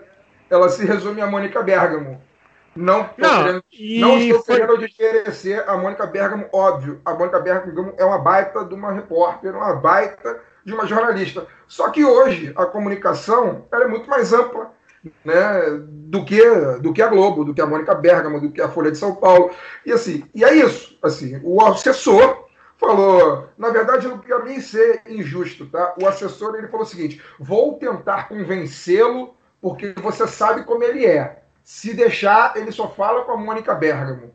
Então, assim, é isso. O assessor disse que ainda ia tentar. Já se passaram dois, três meses eu também eu não procurei mais, o meu amigo não falou mais comigo e o assessor não deu resposta, sinal que ele deve estar querendo falar só com a Mônica Bergamo até hoje. É, nesse sentido, é muito louco que a gente perceba que ele só fala com a Mônica Bergamo, mas pode lá na Globo News ficar batendo boca com o deputado bolsonarista surtado, né? Enfim. É, quer falar alguma coisa, Porque eu começo a falar Não, comenta, comenta, Comenta o comentário aí, depois eu te mando outra pergunta. Cara, então, tem várias co coisas aí. Co coisas, lá. Gaguejando. E nesse momento eu acho que a gente tem que fazer uma exaltação ao Silvio Almeida, cara. Porque assim, imagina, né? Ele foi um sujeito que ganhou uma proeminência, foi no Roda Viva, virou trend do Twitter, ganhou, cresceu absurdamente, né? No, no, no Twitter e tal. E o que, que ele faz com isso? Ele chega, vai no, no, lado B, vai no Benzina, faz uma propaganda, fala disso, sei lá o quê. Cara, cara vai. Tipo, então é- tu vê que ele tem muito mais consciência e ele, né, na conversa que ele teve com a gente lá no, lá no, lá no, no Benzina, ele falou muito disso, né? Ele tem plena consciência do- de como esse tipo de gesto é importante, né? Por isso que ele tá assim, ele, inclusive ele me citou e citou a Isabela Calil numa conversa que ele teve com o próprio Haddad, né? Ele é muito consciente, né, dessa estratégia, da, da necessidade dessa estratégia, né, de chegar e falar sobre e a- a- mandar pessoas, olha só, então isso que eu tô falando é interessante, vocês estão interessados nisso? Então, tem pessoas que estão falando disso também. Vocês podem não estar acompanhando essas pessoas. Aí ele chega, cara, que ele faça isso. 10 pessoas me seguem, porra, dessas 10, duas vão escutar meu podcast, já é um ganho. Saca? E quem são, né? Quem é, a- é a galera que chega por esse tipo de, de, de- de- sabe, por esse tipo de exposição, é uma galera que tá normalmente fora, tá diversificando o nosso público, o que é uma coisa também fundamental. Por isso que os políticos apontarem, falarem, darem uma moral para nosso, os nossos produtos, para os nossos programas, ou até para, sei lá, só para arrobas individuais, sabe, no Twitter. Isso é importantíssimo porque permite a essas pessoas, a esses produtos, a esses conteúdos diversificarem a sua, a sua, a sua base, né? As pessoas que estão consumindo ele. E a gente sabe que isso é fundamental justamente para esses produtos poderem crescer. Né? Crescer no sentido de poder se manter, ser sustentável, coisas do tipo.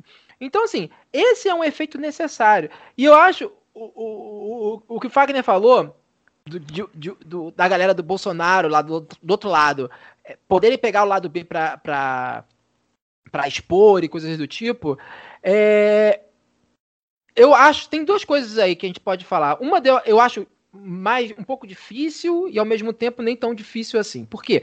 Um pouco difícil porque a gente não é a vítima preferencial desses sujeitos.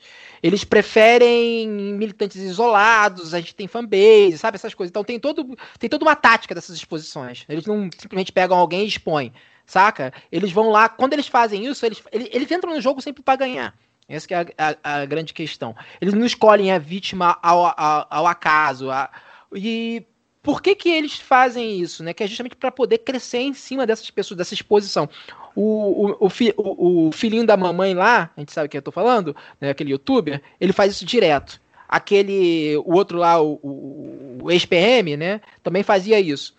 O, esse é um ponto. O outro é que eles também não fazem isso, por quê? Porque a gente já tem uma atração nas redes. A gente já tem uma certa exposição. Então, eles sabem que, que ao fazer isso, o que, que eles vão fazer? Eles vão dar espaço pra gente. Se o Carlos Bolsonaro começar a atacar o lado B ou começar a me atacar no Twitter, ele sabe que quando ele fizer isso, ele vai chamar a atenção não só da base dele pra mim, mas do algoritmo da rede como um todo. E isso vai me fazer crescer dentro do Twitter ou dentro do espaço virtual onde eu estou. E isso é perigoso pra cacete pra eles. Por quê? Porque eles sabem que foram assim que eles cresceram. Cara, se você for pegar lá em 2014, bicho, o, o meu irmão, meu irmão é uma pessoa de direita, né? O, eh, mas ele é contra o Bolsonaro. É bom falar isso porque aquela. Puxa, pelo menos isso, né? O, porque meu irmão não é branco, enfim, então tem um monte de, de, de, de impeditivos, né? Aí, né? Que, nesse sentido de que ele não compra o discurso full da direita, ele não tem como, né?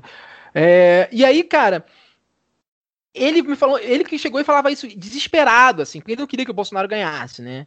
Ele falou assim, cara, mas todo mundo só fala dele, todo mundo só ataca ele, porra, ele não vai no debate, mas todo mundo só fala dele, por que, porra, a galera fala de si, mostra as propostas, sei lá o que, papapá.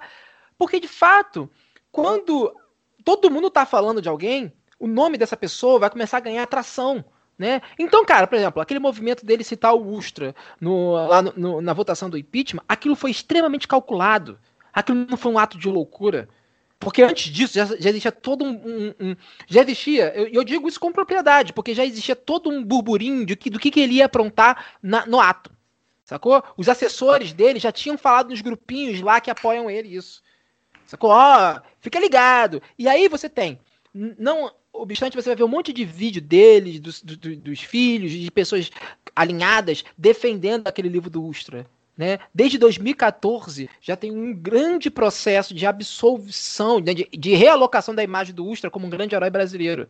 Saca? Então, o Bolsonaro chegar e falar aquilo não foi um ato um, um ato insano. Muito pelo contrário. Ele sabia que quando ele falasse isso, primeiro ele ia conseguir. Olha só a estratégia. Ao mesmo tempo que ele ia acenar para suas bases, sobretudo para suas bases que estavam ali naquele momento, que era a galera intervencionista, porque essa coisa do, do, do Bolsonaro pró-liberal, isso é é uma coisa de depois. Né? Até aquele momento, ele estava apelando para a base cristã, né, evangélica radical, e para a galera que tinha uma, uma coisa do tipo, ah, a ditadura podia voltar, saudosos da ditadura. Ele foi e fez isso. Naquele momento, cara, a internet parou para falar dele. Todo mundo de esquerda, gente progressista, Mira Leitão foi falar do cara, saca? O que, que ele ganhou? Se tornou nome nacional. Ele já tinha uma proeminência, mas naquele momento ele, pum, explode. E dali em diante você vai ver, você vai acompanhando um crescimento exponencial das citações dele. Como é que ele fez isso? Pela revolta. Quando você vai no perfil da, galera de esquerda, sobretudo de políticos, ou eles estão falando de si, ou eles estão atacando o Bolsonaro. Ou eles estão falando do Bolsonaro, do último movimento do Bolsonaro.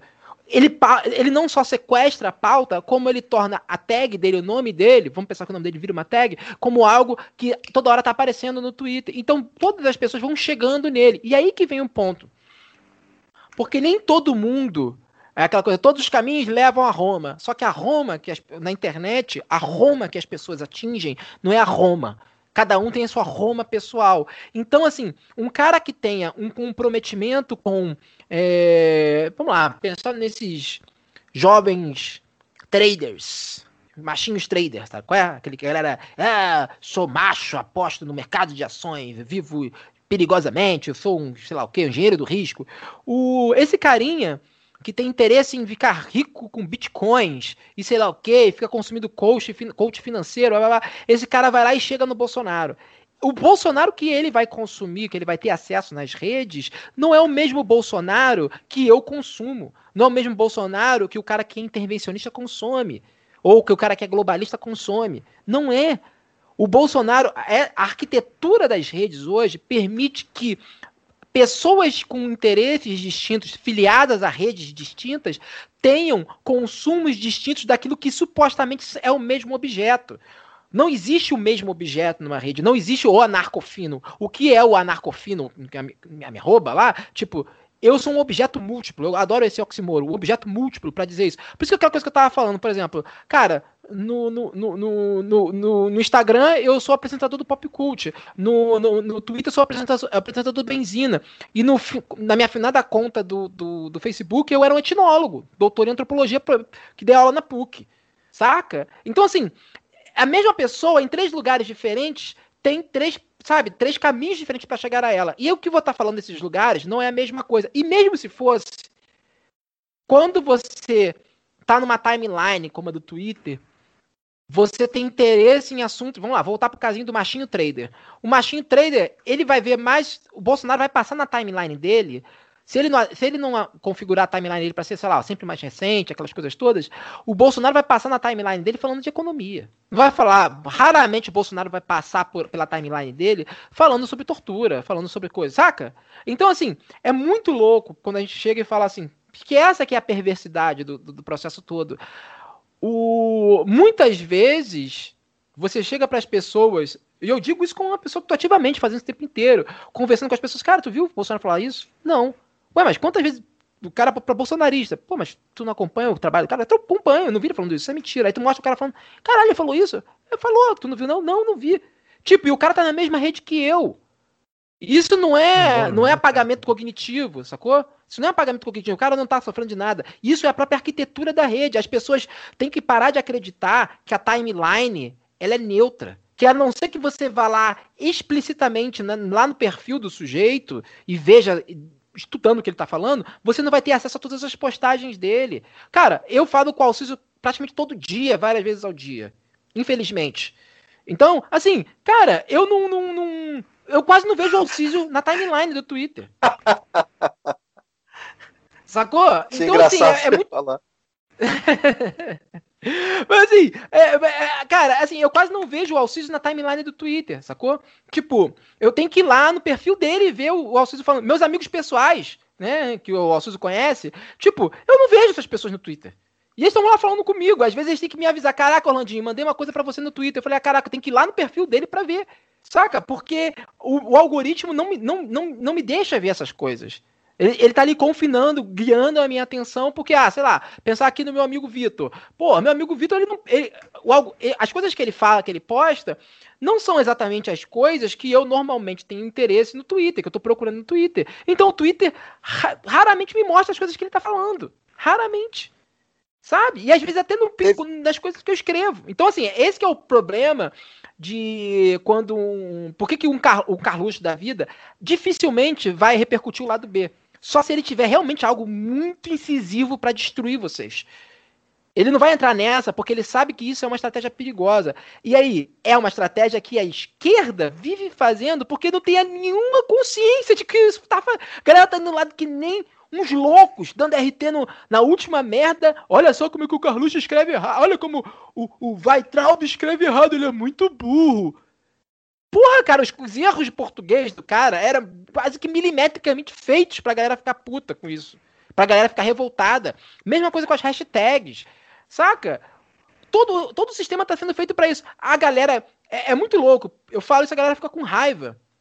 E eu acho que às vezes é necessário mesmo que as pessoas fiquem com um pouco de raiva disso. de- Cara, a galera fala muito da tia do Zap, mas tá todo mundo tia do Zap, bicho. Tá todo mundo usando a rede sem saber. Sabe? Ah, o pessoal lá tá dando, tá dando tração na fake news. Porra, mas você tá dando tração nos perfis de direita, nos conteúdos de direita. Porra, ah, o Carlos Bolsonaro falou, tenho que me revoltar. Tem mesmo. Isso é realmente o mais, mais inteligente que você pode fazer. Às vezes você não falar porra nenhuma do que o cara fez. é, faz muito mais do que vocês começar a falar. Olha a última loucura do Carlos Bolsonaro. Saca? Então, porque assim, é fundamental. O problema todo, aí a gente vai entrar em toda uma discussão sobre voluntarismo, né? Porque assim, cara, a galera tá. A partir de 2013, você criou toda essa ideia do militante, a pessoa que tem que estar o tempo todo reagindo nas redes, comentando, propondo, chamando gente pra rua e sei lá o quê. Pô, bicho. Mas aí quando você vai ver efetivamente, vai estudar antropologicamente o seu impacto enquanto perfil nas redes, quantas pessoas você de fato influenciou com aquilo? Quantas pessoas de fato você realmente atingiu com aquilo? Saca? E assim, eu tenho um perfil com projeção moderada no Twitter. Eu tenho plena ciência de que o meu alcance, né, efetivo nesse sentido, ele é muito pequeno.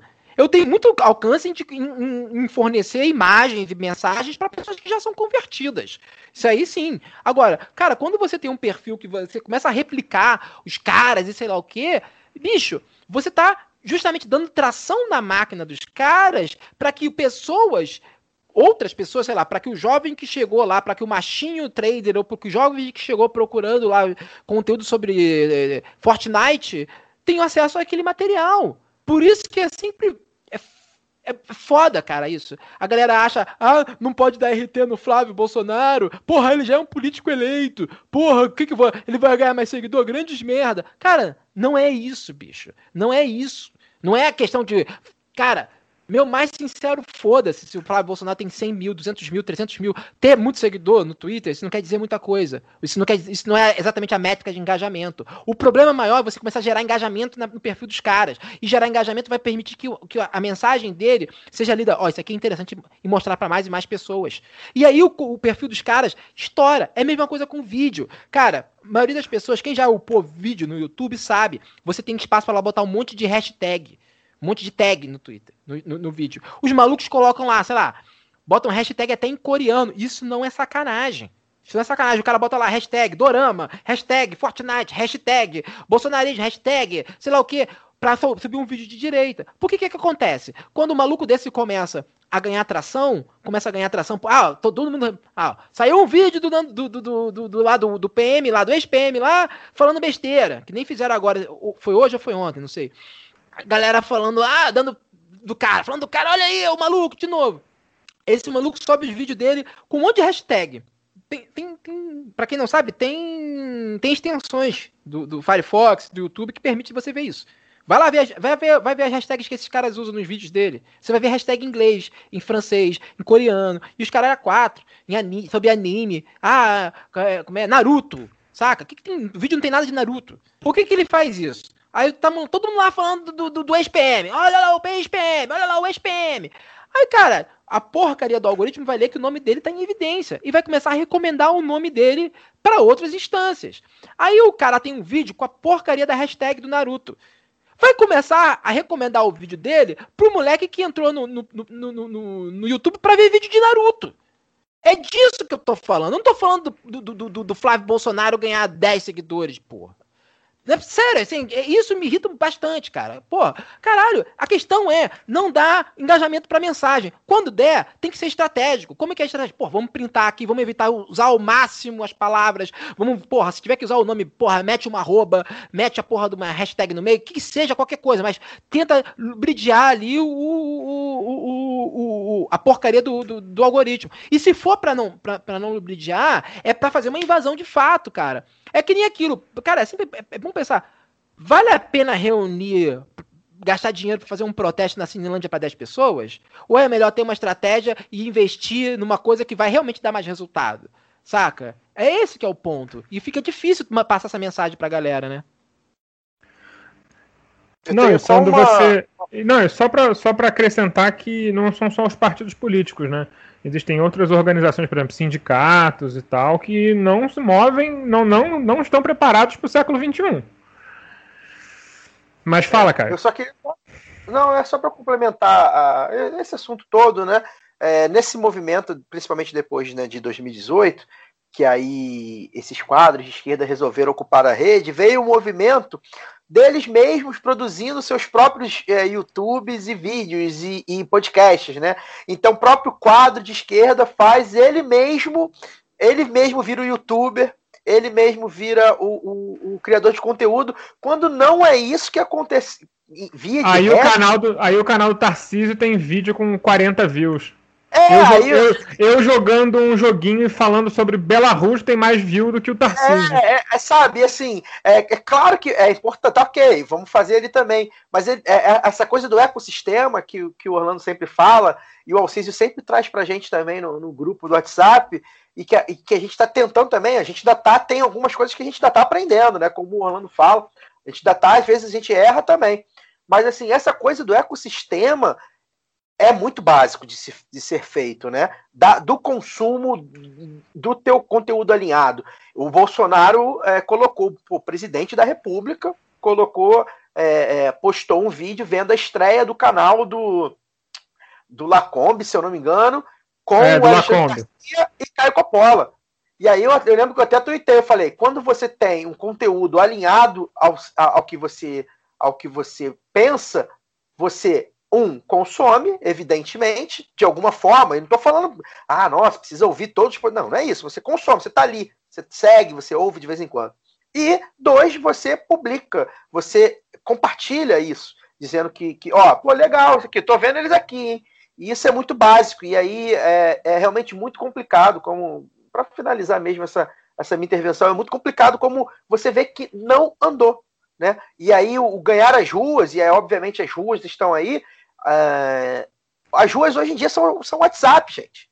O Twitter, eu, eu, eu, eu fui um que eu comecei a perceber o Twitter de outra forma, quando eu, eu de fato entrei mesmo no Twitter há uns dois ou três anos, eu, eu conhecia gente que só tinha Twitter, por exemplo, para consumir coisa do Flamengo, e que nem postava nada.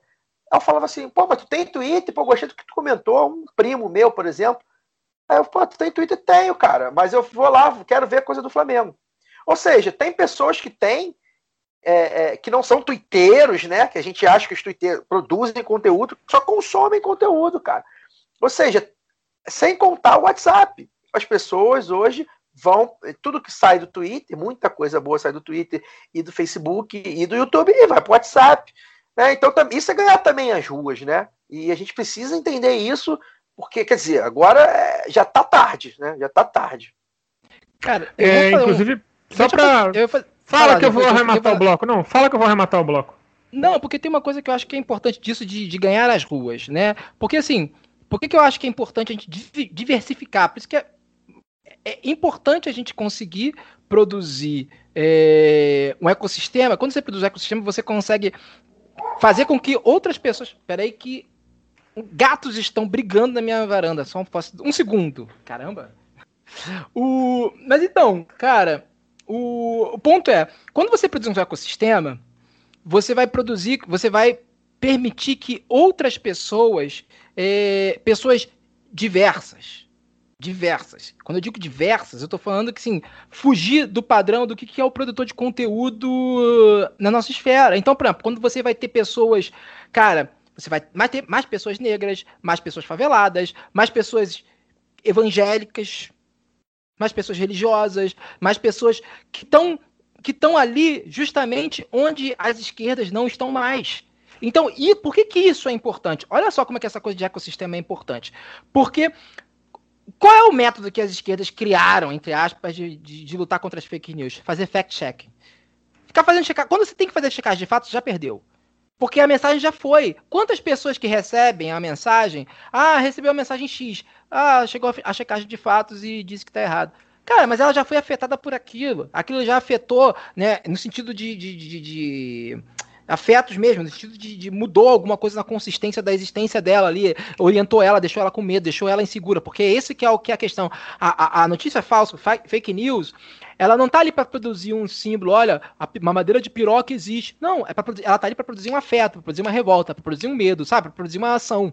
Esse que é o ponto. A galera trata fake news como se fosse notícia, eh, instauração de fatos. Não, essa, isso é um aspecto secundário dela. O aspecto prioritário é a produção de afetos, né? a produção de pulsões, de violências, de movimento.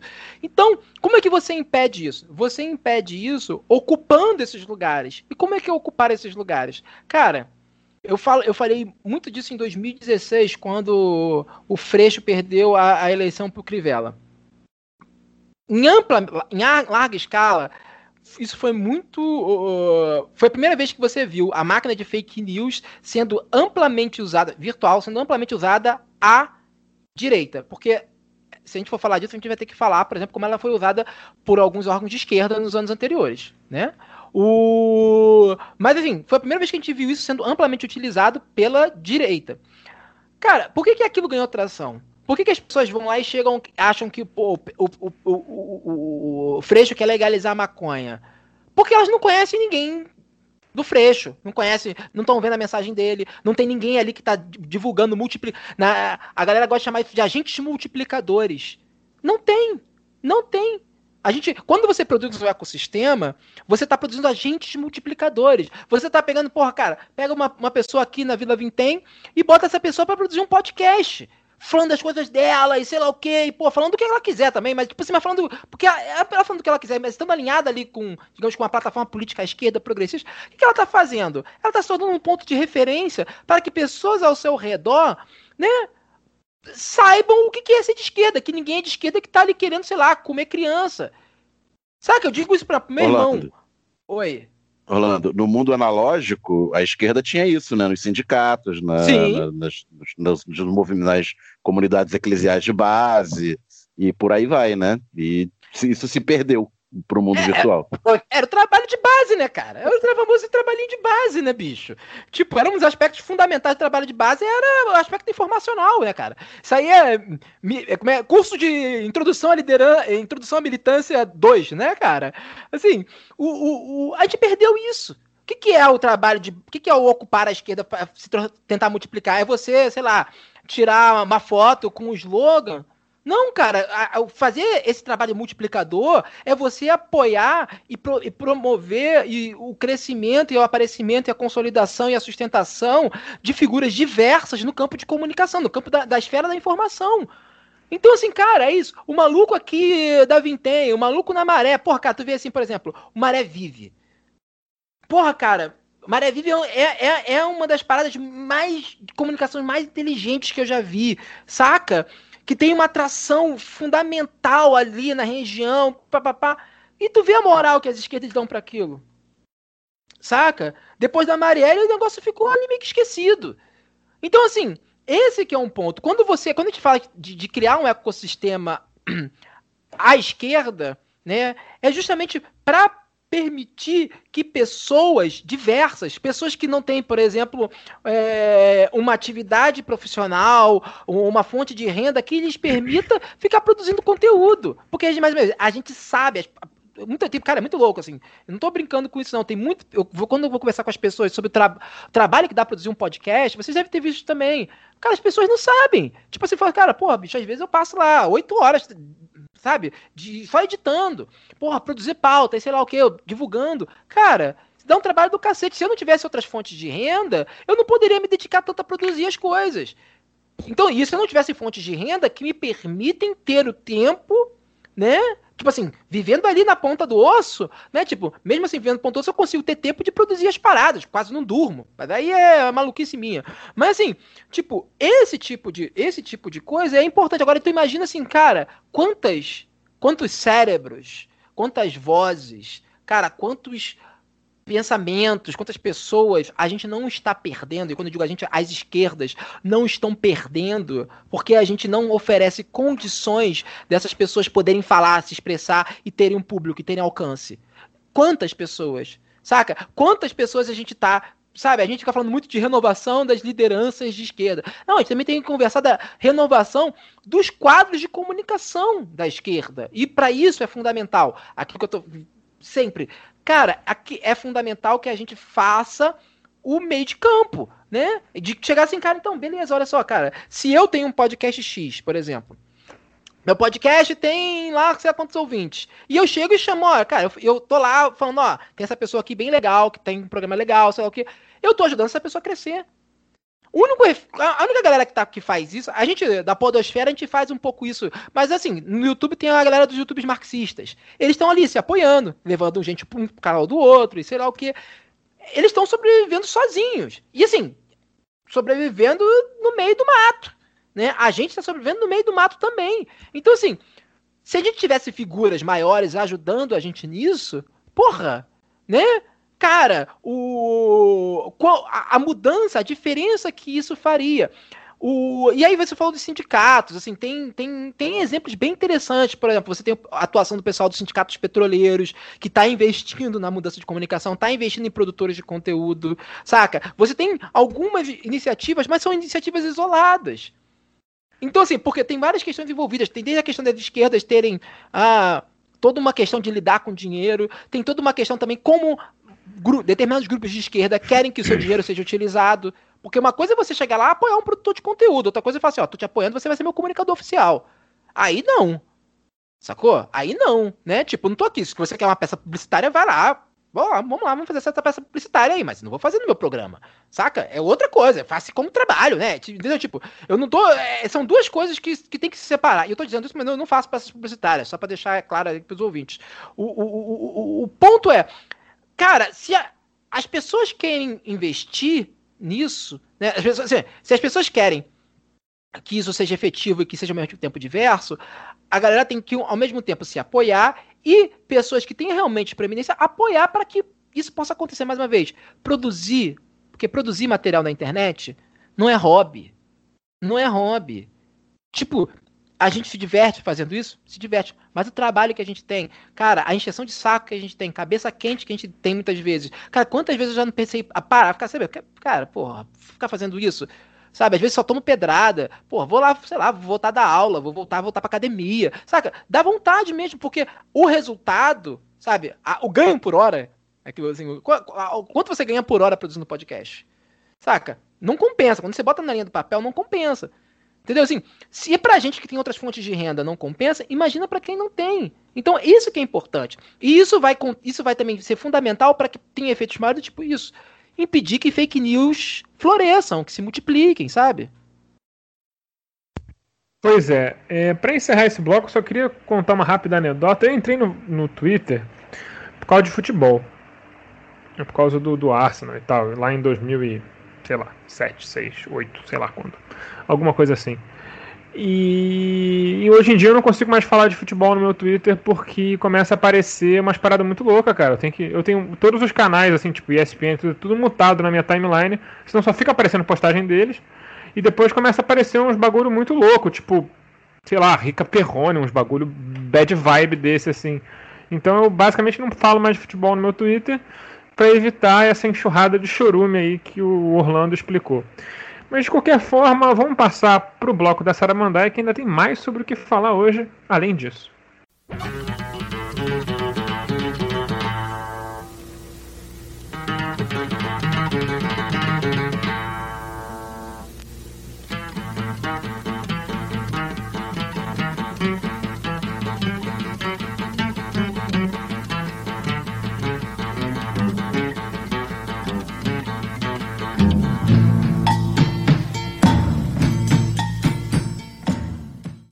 Carnaval, carnaval de lawfare nas eleições municipais do Rio de Janeiro. Na mesma semana, ressuscitaram um processo eleitoral contra Eduardo Paes e fizeram uma espetacular busca e apreensão na casa de Marcelo Crivella para apenas levar o seu celular. Estamos diante do Judiciário e do Ministério Público do Rio ajudando o bolsonarismo a viabilizar o nadador Luiz Lima como candidato a prefeito? A gente falou no, no último programa, né? A gente fez uma análise meio superficial, né? Mais ou menos, sobre a questão do, dos, dos, das candidaturas no Rio. E a gente falou, né? Eu cheguei a citar é, sobre um, um, um franco atirador bolsonarista, né? É, e, e o PSL já está em reunião aí com outros partidos para lançar o Luiz Lima, sim, devagarzinho. E é aquilo, como a gente falou, né? Se o, se o bolsonarismo vê que o Crivella não vai se sustentar, como ele não abraçou é, totalmente, né? Acho que, que pode acontecer mesmo de vir um cara aí pegar um segundo turno, como o Luiz Lima, se for. É, lembrando o partido do judiciário ele, ele é diverso, né? Você tem lavajatismo, tem bolsonarismo Sim. raiz, então você tem várias facções aí, umas com as outras, e apesar do, da, da família aí ter fechado com, com o Crivella formalmente, né? Com dois dos filhos, inclusive, indo para o partido do, do Crivella, isso não significa que todas as facções que se unem para apoiar o movimento geral vão atuar como ordem unida, né, nesse movimento eleitoral municipal. Então, Apesar do que tem vários aí em jogo. Acho que, mas acho que podem se unir no momento que precisar de união, né? Eu acho que. Não, vai se unir na reta final, assim, na semana é, da eleição se une. É, isso se mostrou em 2018, principalmente. Estão, estão jogando freestyle agora, cada um tentando criar as condições para os seus, seus, interesses específicos. E quem, quem sobrar vai, vai ter a ordem unida no final. Agora, realmente, quando a gente for analisar lá na frente, né, ou as próximas gerações, é, me espanta, não quer dizer, não, não, me surpreende, mas ainda me espanta como o nome Lava Jato é, ainda ainda é, tá aí, né? A Operação Lava Jato, que, qual a fase? Eu nem lembro mais, de 50, 50, 60. Eles, eles nem pararam de contar. Rapaz, isso aí tem mais fase que o Tetris. é, é, tá, tá, deve estar tá melhor que a minha mãe no, no Candy Crush. Porque, cara, eu não consigo entender, assim, e tudo bem, né? Tudo bem, assim, a mídia vai lá, reproduz. É, há uma parcela da mídia hegemônica que já até meio que tipo, já encheu o saco, contestou, porque já chegou né, no, no, onde queria chegar. Mas assim, eu fico. Eu, a Lava Jato no Eduardo Paes, eu falei, quê? E assim, é, e aí a gente aqui, ninguém aqui defende Eduardo Paes, é, está, é, 99,9% é, completamente antagônico ao Eduardo Paes. A gente sabe... não defende o Eduardo Paes, mas o Eduardo Paes interage com a gente no, é. Twitter mais do que muito político de esquerda. Pois é, pois é. é a gente não defende ele 99,9%, mas que tem aquele 0,1% que ele gosta de samba, ou pelo menos finge que gosta, gosta de tomar cerveja, gosta dos bares legais e tal. É, mas assim, o que foi feito com ele, né? É, cara, não dá, não dá pra gente entender. Né? Não dá, simplesmente não dá para entender. É, quer dizer, dá para entender do ponto de vista político, né? É o partido do judiciário, né? E, e, e é uma insegurança. O que, entender, o, que não, o que não dá para entender é a esquerda comemorar, na verdade. Pode, inclusive, falar sobre isso, né? Eu acho que você está querendo falar sobre. Não, não. Você, você pode seguir, pode falar. Eu acho que. É, isso é importante a gente falar, né? Que também teve, novamente. Mas aí eu acho que não é problema de comunicação, não. Aí eu acho que é problema de leitura, de conjuntura, que é fraca mesmo, de muita gente, é, de muitos quadros, de muitas partes é, é, de certas esquerdas, né? Como a gente costuma dizer que esquerda né, é um termo que às vezes engloba muita coisa. O pessoal lê, uma, lê a conjuntura muito mal, né? Muito mal. É o, é o então... maldito, é o maldito lacerdismo que a esquerda brasileira é, não desapega dele, cara. É uma coisa impressionante, assim. É, Carlos Lacerda tanto perseguiu, tanto perseguiu a esquerda, e a ponto de que 50 anos, 60 anos depois, a esquerda é, vive evocando ele da pior forma possível, né? no discurso udenista, é, patético, que parece que não vê, cara, que o, o partido do judiciário, né, a esquerda é o principal, é o prato principal do banquete do partido do judiciário, amigo. O Eduardo Paes é só um, um canapé, assim. O que eles querem quitute. é o que eles querem é destruir é a gente, saca?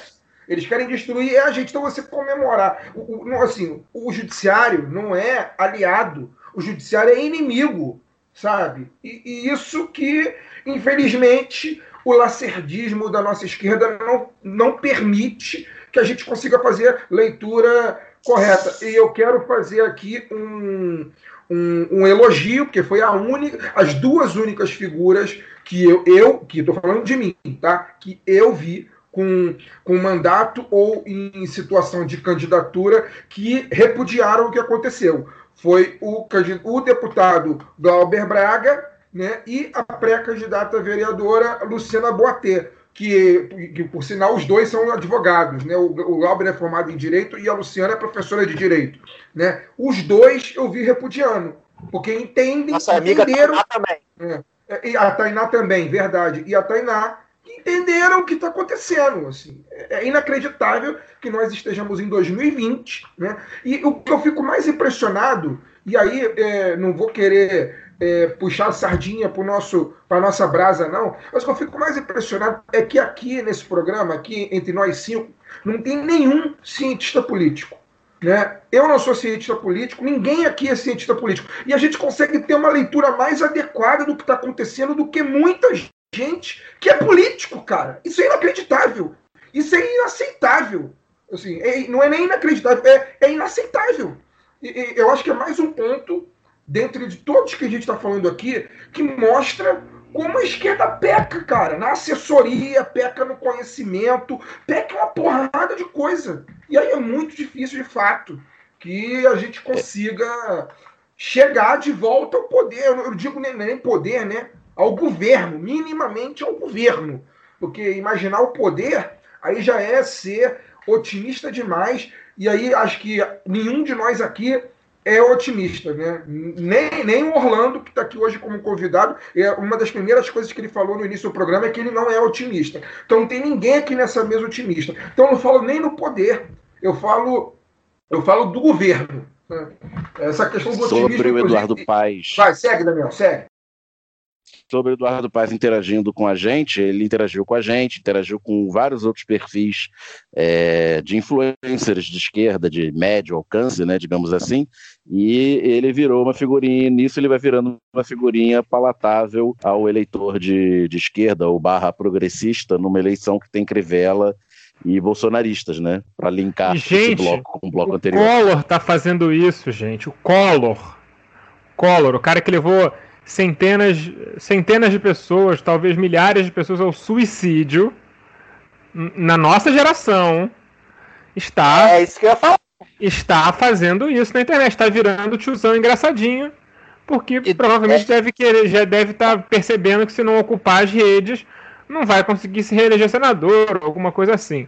O Eduardo, Collor, essa pessoa revoltante. O Eduardo Eduardo, Paes perto do Collor é um anjo.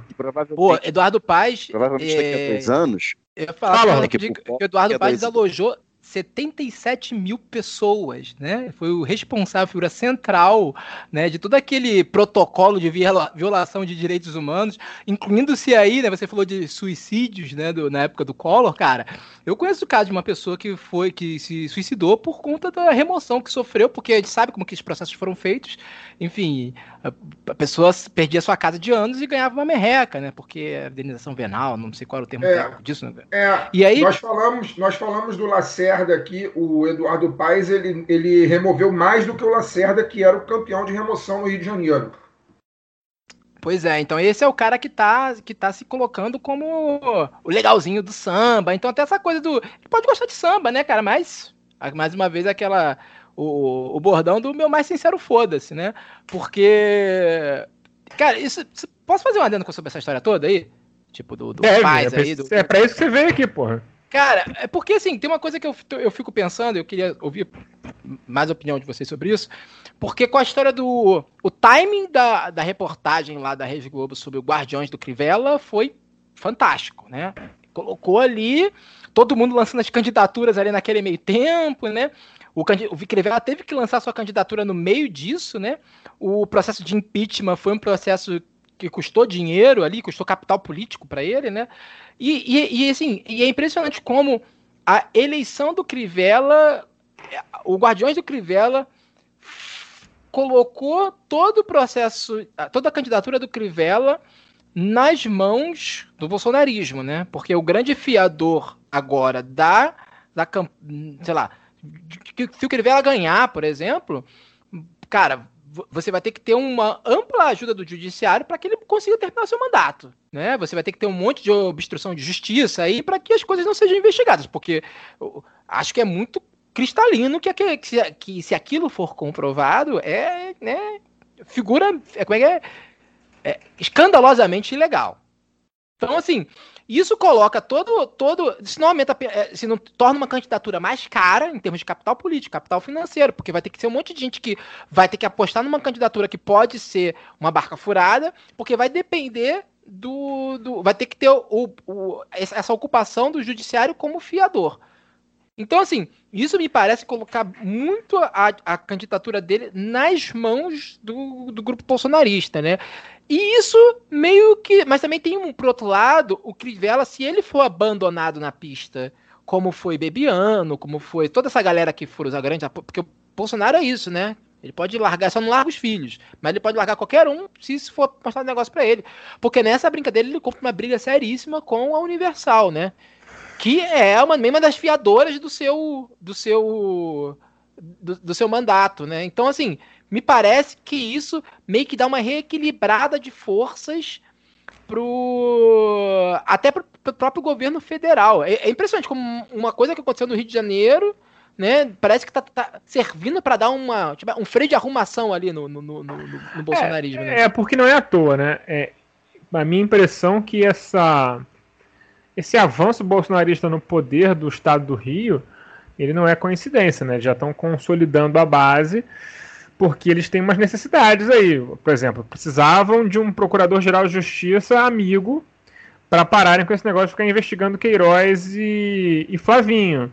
Então, arrumaram um jeito de, de, de tirar o Witzel da, da reta, que tinha virado um inimigo político, embora seja igualmente fascista e desprezível, mas era um, um adversário político. O, o, vice, que era um Zé Ninguém, foi facilmente cooptado, também está todo enrolado, com os mesmos contratos que o Witzel, né? Então é, depende dessa aliança do bolsonarismo com o judiciário que, que merece maior explicação e investigação aí da, da, da mídia. É, assim, eles, enfim, defendem o interesse da mesma classe, né? É, e, mas é, essa amizade, é, no mínimo suspeita, especialmente com o presidente do STJ, que agora mudou, mas o, o antigo, até semana passada, o mandato dele acabou. Então, assim, o, essa coisa da eleição municipal, por exemplo, assim, eu, eu obviamente a gente tem o viés do Rio, mas é, o bolsonarismo, no momento, ele parece que está querendo meio que lançar mais de um candidato em tudo que é lugar, né? Para dizer que se você apoiar todo mundo, você ganha sempre, né? E, por exemplo, em São Paulo está querendo ir de Márcio França e mais uma outra pessoa, mais um, mais um bolsonarista. Então, tipo assim, vai ser sempre bolsonarista e mais um e aí no segundo turno ver como é que fica. É uma estratégia política meio diferente, não, não lembro de ter visto isso em nenhum outro, em nenhum outro momento da história do Brasil. Já foi feito antes, mas não de uma forma tão, digamos assim, estratégica. Ostensiva, né? É, alguns partidos é, já. O Fernando, Henrique, o Fernando Henrique, na eleição de 98, apoiou uns três candidatos ao governo de São Paulo, por exemplo. É, não, não, mas eu digo até o próprio partido, às vezes, abandona uma candidatura no meio e apoia por baixo dos panos outros. Isso é feito de vez em quando. Mas eu acho que dessa tipo vez. Eduardo é uma... Paz e Alessandro Molon em 2008. É, entre outros. Isso, é, isso é feito, inclusive, desse partido mesmo. Isso é feito. É, é, é, é, esse, só que isso é feito declaradamente, né? Porque quando o Bolsonaro só falta falar que não vai apoiar ninguém. E foi, e foi o que aconteceu com o Witzel e com o Dória também, de alguma forma, na, no segundo turno, em 2018. É, queria só falar um, um fazer um, apontamento do um assunto que passou aí sobre o Collor, né, é, se desenhando aí é, é, como um sujeitinho legal, pedindo desculpa e tal. Acho que ter um corte geracional aí, hein, gente? Tá? É, a, a, gente aqui tem, somos todos é, com mais de 30, né? Minha mãe diz que eu, eu, com dois anos de idade gritava fora Collor, três, dois, três anos de idade gritando fora Collor para o impeachment. A gente, é, isso não cola para a gente, não. Mas eu não sei se não, se não cola para quem tem 15, 16 anos. Tá chegando agora, cru. É, é, o Collor, é, até então, para nossa geração, tinha sido o único impeachment. Hoje a gente tem o golpe em Dilma, é um outro impeachment que aconteceu. Até então, o Collor tinha sido é, o pior presidente da história. A gente é, bate no Bolsonaro de uma forma que coloca ele como o pior presidente da história. É, até porque é mesmo. O próprio Temer também, com, com aprovação muito baixa. Ou seja, para a gente, é, o Collor bonzinho não cola. A gente sabe que as pessoas se mataram, né? A gente sabe o que, que o que, que foi o confisco e tudo mais, né? A, a geração que está vindo aí, não sei até que ponto ela sabe, né? Até que ponto ela acha que é, como é que foi mesmo, né? O Collor, a gente não, não achava, não acha ninguém que votou no Collor, né? É, ou seja, o Collor para nossa geração foi apagado. Ele, ele quando ele surge agora é um senador da República, não é um qualquer. Então ele já é, tem isso, né? A gente tem que ficar atento aí. Não que ele seja, nossa, vai ser o futuro do, da direita moderada, ou sei lá, o que, que a gente pode chamar. Não, porque ele já tem 70 anos, já é um, um, um idoso. Mas, Mas, vai se reproduzir no poder, enfim. Vai se reproduzindo, vai se mantendo no poder, vai sendo uma figura, como já é, por baixo dos panos, sem rede, uma figura proeminente no estado dele. Então, assim, é, é, é, é isso da, da, da, comunicação, né? É, é isso, acho que é, que, é, que é interessante como ela se molda de uma forma também geracional, né? Acho que assim, é, é, a gente vê, eu só vejo na nossa bolha, principalmente, galera revoltada.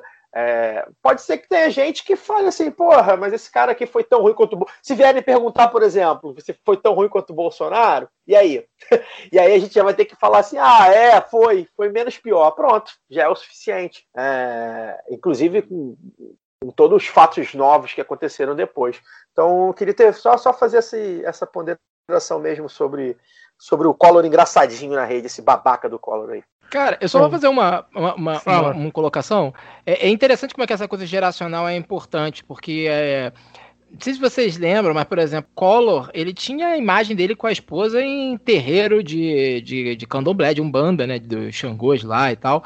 E, assim, que é uma imagem que hoje em dia você não consegue imaginar um presidente da República estando com essa imagem, saca? É impressionante pensar como o Brasil mudou radicalmente desde então. E você tem. Que é, é outra coisa que. É, é, para falar de Bolsonaro, sempre tem que falar disso, né? Dessa. Está falando do Crivella, por exemplo, né? Então, assim, é, como, por exemplo, você tem hoje em dia certas imagens que eram reproduzidas na, imagem, na época do Collor que hoje em dia são impossíveis de você ter. Né? Não é possível. Você não vai ter um presidente da República batendo cabeça dentro de um terreiro de macumba, sabe?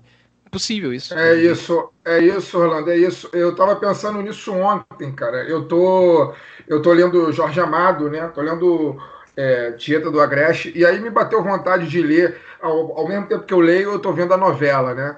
A novela. E eu tava pensando justamente nisso. Cara, em 1989, né, quando teve a novela, a abertura da novela era a Isadora Ribeiro Pelada, né? Eu acho que hoje, em 2020, é inadmissível, assim, é impensável que uma abertura de novela tenha. A Isadora Ribeiro não está totalmente pelada, né? Ela está pelada da cintura para cima. O peito dela você vê. Eu acho que é impensável em 2020 o Brasil reproduzir uma abertura de novela, por exemplo, é, como, a, como em 1989, que era um período que a gente estava acabando de sair da ditadura, né? ainda estava ali daquele resquício do final da ditadura, o governo Sarney um fracasso completo e etc. Né? Mas em 2020, como as coisas pioraram no, nesse sentido, né? Como você falou, é, na televisão isso é impossível, é impossível você imaginar o presidente da República dentro de um terreiro de candomblé. É, a gente eu não sei nem se a palavra é só encaretou, cara, é, porque encaretar eu acho que é leve diante do que a gente está vivendo. É, eu, eu fico falando porque eu sempre gosto de usar essa palavra, né? Que é a teocracia difusa, né? A gente vive uma teocracia difusa no, no Brasil, que a gente sempre tem uma leitura, você falou dos cientistas políticos, né? E essa é uma crítica que eu faço a muitos deles, não a todos, porque talvez. Mas é porque eles têm uma visão muito estatal, estatizante, estatal da, da política, né? A política é aquilo que meio que está acontecendo oficialmente ou nos bastidores oficiais e tal. Mas quando você vê, um, tipo, digamos, a maneira como tudo isso está se desenhando, né? Você vê que, por exemplo, a gente vive num regime que a gente não precisa ter uma lei dizendo que a gente vive num estado teocrático, mas na prática, bicho, você não consegue, assim, duvido, cara, sério. Você consegue imaginar um presidente no Brasil se elegendo hoje falando de aborto livre e restrito? Sabe? Na pior, no melhor dos cenários possíveis. nenhuma. Né, no melhor dos cenários possíveis, você vai ter um uma pessoa, um candidato de esquerda, defendendo o que já está previsto na Constituição. E ainda assim, né? Ah, e, o que a gente sabe que está previsto na Constituição é mais do que insuficiente. Né? Então, assim, e, e, daquela forma muito constrangida e tentando jogar logo a pergunta para outro lado, ah, questão de saúde, pronto, e vamos falar de outra coisa. Sacou? Tu imagina, cara, um, um, presidente da República dizendo assim, Xangô acima de todos? Não vai rolar, sabe? A gente, a gente tá vivendo num país que o presidente, se o presidente não tiver batendo pra cartilha, o presidente, sim, é isso que a gente vai entrar numa outra discussão aqui por causa disso, mas essa é uma das questões que eu acho que os partidos políticos e a militância deveria ter em mente que, assim, cara, se a gente for querer produzir um presidente agora, o que eu acho impossível, mas se for querer produzir um presidente, é impossível produzir um presidente que não vá se comprometer fundamentalmente com esses grupos. Não tem como. No Brasil que a gente vive agora, não tem como. Não é à toa, as pessoas, essa coisa de memória rápida, cara, quanto tempo Lembram quanto tempo a gente ficou? A gente não, porque eu, enfim. Mas assim, cara, quando as pessoas ficavam falando da guinada à esquerda do governo da Dilma, lembram disso?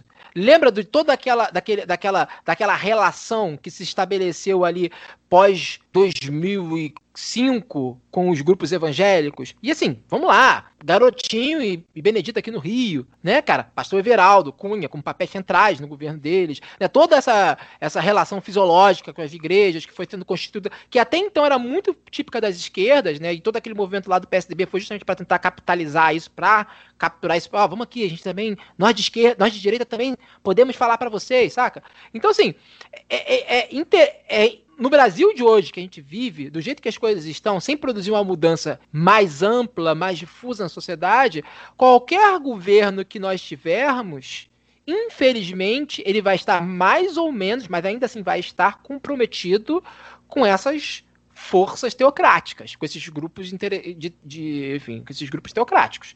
Não tem como, não tem como. Cara, quantos votos o Haddad e a Manuela perderam por conta. Ah, eles vão queimar a Bíblia, sabe? Eles não são religiosos. Eles estavam lá em Aparecida, não foram em Aparecida, lembra disso? Durante a campanha? Camisa, Tiveram que lá bater. Camisa, camisa Jesus é gay, né? Sei lá, uma parada dessa. Jesus é trans. É travesti. É. Entendeu? Tipo, é. isso não. Não, não, não, tem como. Então, essa é também uma outra coisa que tem que ter em mente. Por que, que mais uma vez, por que, que é importante ter esse, esse mundo informal, esse ecossistema de, de, de, de à esquerda, para voltar talvez para o tema mais geral? Porque justamente é uma maneira de você diversificar a possibilidade de comunicação, né? Do contrário, você vai ter que se comunicar dentro do que é o pré-estabelecido, dentro do que já está ocupado. Por isso que você vai ter sempre esses candidatos, independente da, da orientação política, falando e batendo cabeça para essa cartilha, né? Pois é. Mas este foi o lado B do Rio número 165. Estamos em todas as redes sociais, inclusive no YouTube, onde segue a minha saga do lado B joguinho, onde eu fico jogando um joguinho e comentando sobre algum assunto político da semana. Curtinho, 10 minutos, não mata ninguém e você ainda pode se animar e, sei lá, comprar o joguinho que também não é caro, acho que custa 20 reais na Steam. Acesse nosso site lá tem sempre bons textos lá, o Caio é sempre mais produtivo. Orlando, muito obrigado pela sua participação. Alguma consideração final, algum jabá? Cara, é, consideração final é, eu acho que as pessoas deveriam é, é, é, acho que as pessoas deveriam, e eu sempre me incluo nisso, porque eu não falo disso num lugar de prioridade, eu não tô é, eu também faço essas coisas, né? Tipo, eu sou uma pessoa participante nisso, nesse processo todo. Então, eu acho que seria necessário, é, na verdade, é urgente que as esquerdas, como um todo, não só os partidos, mas nós também, a gente comece a repensar a nossa atuação e ocupação das redes, né? E isso, e ao mesmo tempo também começar a a, apontar, ajudar na constituição desse, desse ecossistema de esquerda, né? E isso, assim, não quer dizer que você tem que amanhã fundar seu podcast, fundar seu canal de YouTube, mas significa também você falar e reproduzir o conteúdo que você escuta, porque é aquilo, cara, a gente sabe, pô, você eh, bo- coloca uma notícia falando do Bolsonaro, você tem mil RTs, você coloca um- uma notícia lá do, do teu podcast, do teu coisa, ah, tem 100 RTs, e você, a gente sabe qual é o público, a gente sabe qual é o público e qual é a, a porcentagem de pessoas que falam sobre aquilo que a gente está produzindo. Então, seria interessante, até como um exercício para as pessoas de esquerda, para ajudar nessa Constituição, só para não ficar, ah, a culpa é dos políticos. Cara, vamos também ajudar, ajudar as pessoas que estão produzindo. Não estou falando que de necessariamente dar dinheiro, apoiar os projetos, que também é importante, né? O lado B tem o seu apoio, o Benzina tem o seu apoio, mas também de falar sobre, comentar, jogar no grupo das pessoas, sei lá o quê, porque foi assim que esses caras fizeram, bicho. As notícias de MBL, essas coisas tudo, chegaram nos grupos assim, os caras passando, e sei lá o quê, pipipi, popopó. Então vamos, vamos se focar mais nisso e menos em ficar reagindo e repercutindo o que o pessoal do outro lado tá fazendo, sabe? Não é perder de vista, não é ficar ignorando, não. Mas, cara, vamos tentar repercutir, até também como uma estratégia de sanidade, bicho. Tá todo mundo ansioso pra cacete, tá todo mundo mal, porque a gente só fica replicando desgraça, saca? Vamos replicar aquilo que nos dá potência, até pra gente poder ter energia mental, pra poder ter libido pra agir. Essa é a minha, minha última consideração. E assim, é, lembrando para os ouvintes que não ficaram com muita raiva de mim, eu tenho o Benzina lá com a Stephanie Borges, onde nós falamos sobre é, anarquismo, pensamento decolonial, filosofia, macumba, né? A gente está sempre produzindo ali uma. Eu, eu- eu realmente não sei nem definir muito bem o que é o Benzina hoje em dia, né, cara? A gente, a gente pega, por exemplo, Xangô e transforma Xangô num tratado filosófico, político, sabe? Para falar de uma outra forma de política, imaginar uma outra forma de política, uma outra forma de existir, enfim. Xangô foi um exemplo, a gente fala sobre samba também, sobre literatura, é, o Benzina é sobre isso. E tem o Pop Cult, que eu tenho lá com o Gus Lanzetta, onde nós analisamos obras do cinema, né? Por exemplo, agora a gente acabou de estar lançando uma temporada inteiramente dedicada ao tema redes sociais, como ela afeta a política, como ela afeta a nossa, nossa subjetividade. Então, se você gostou dessa discussão que eu estou trazendo aqui, a gente está começando uma temporada toda só sobre esse assunto lá no Pop Cult. A gente começou agora falando rede de ódio, e aí o episódio vai sair semana que vem, a gente tá falando sobre Black Mirror, depois a gente vai falar de política, enfim. E tem o Derrinha, onde eu e o Carapanã, né, ficamos jogando videogame e comentando de política. Né? Jogamos Street Fighter, jogamos Don't Start Together, Left 4 Dead, e eu acho que nessa, se- nesse mês é só isso que eu tô fazendo. Acho que é isso. Bom, é bastante coisa. Eu só queria dizer que o. Muita gente pode ter resistência a ouvir os episódios do Benzina por causa do papo de macumba. Cara, mas assim, você não precisa ser da Umbanda pra curtir os episódios, eu não sou e curto. É, tem umas, umas reflexões bem interessantes pra qualquer tipo de. de qualquer lugar que você se alinhe aí nas suas ah, inclinações religiosas. É, boa noite, Fagner. Boa noite.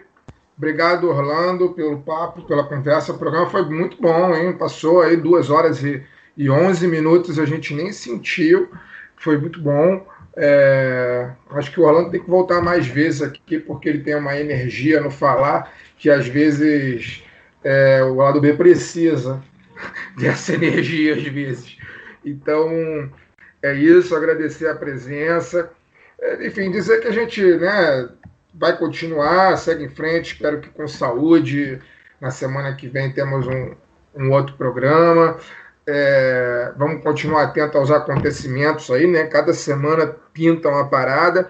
Pelo menos dessa vez, nessa semana a gente não foi, a gente não foi furado, né? A operação ocorreu antes da gente gravar o programa. Nada impede que amanhã, é, é, nada impede que amanhã, né, na sexta-feira de manhã, já tenha uma, uma outra. Você que está ouvindo aí na sexta-feira à tarde, o Crivella foi preso.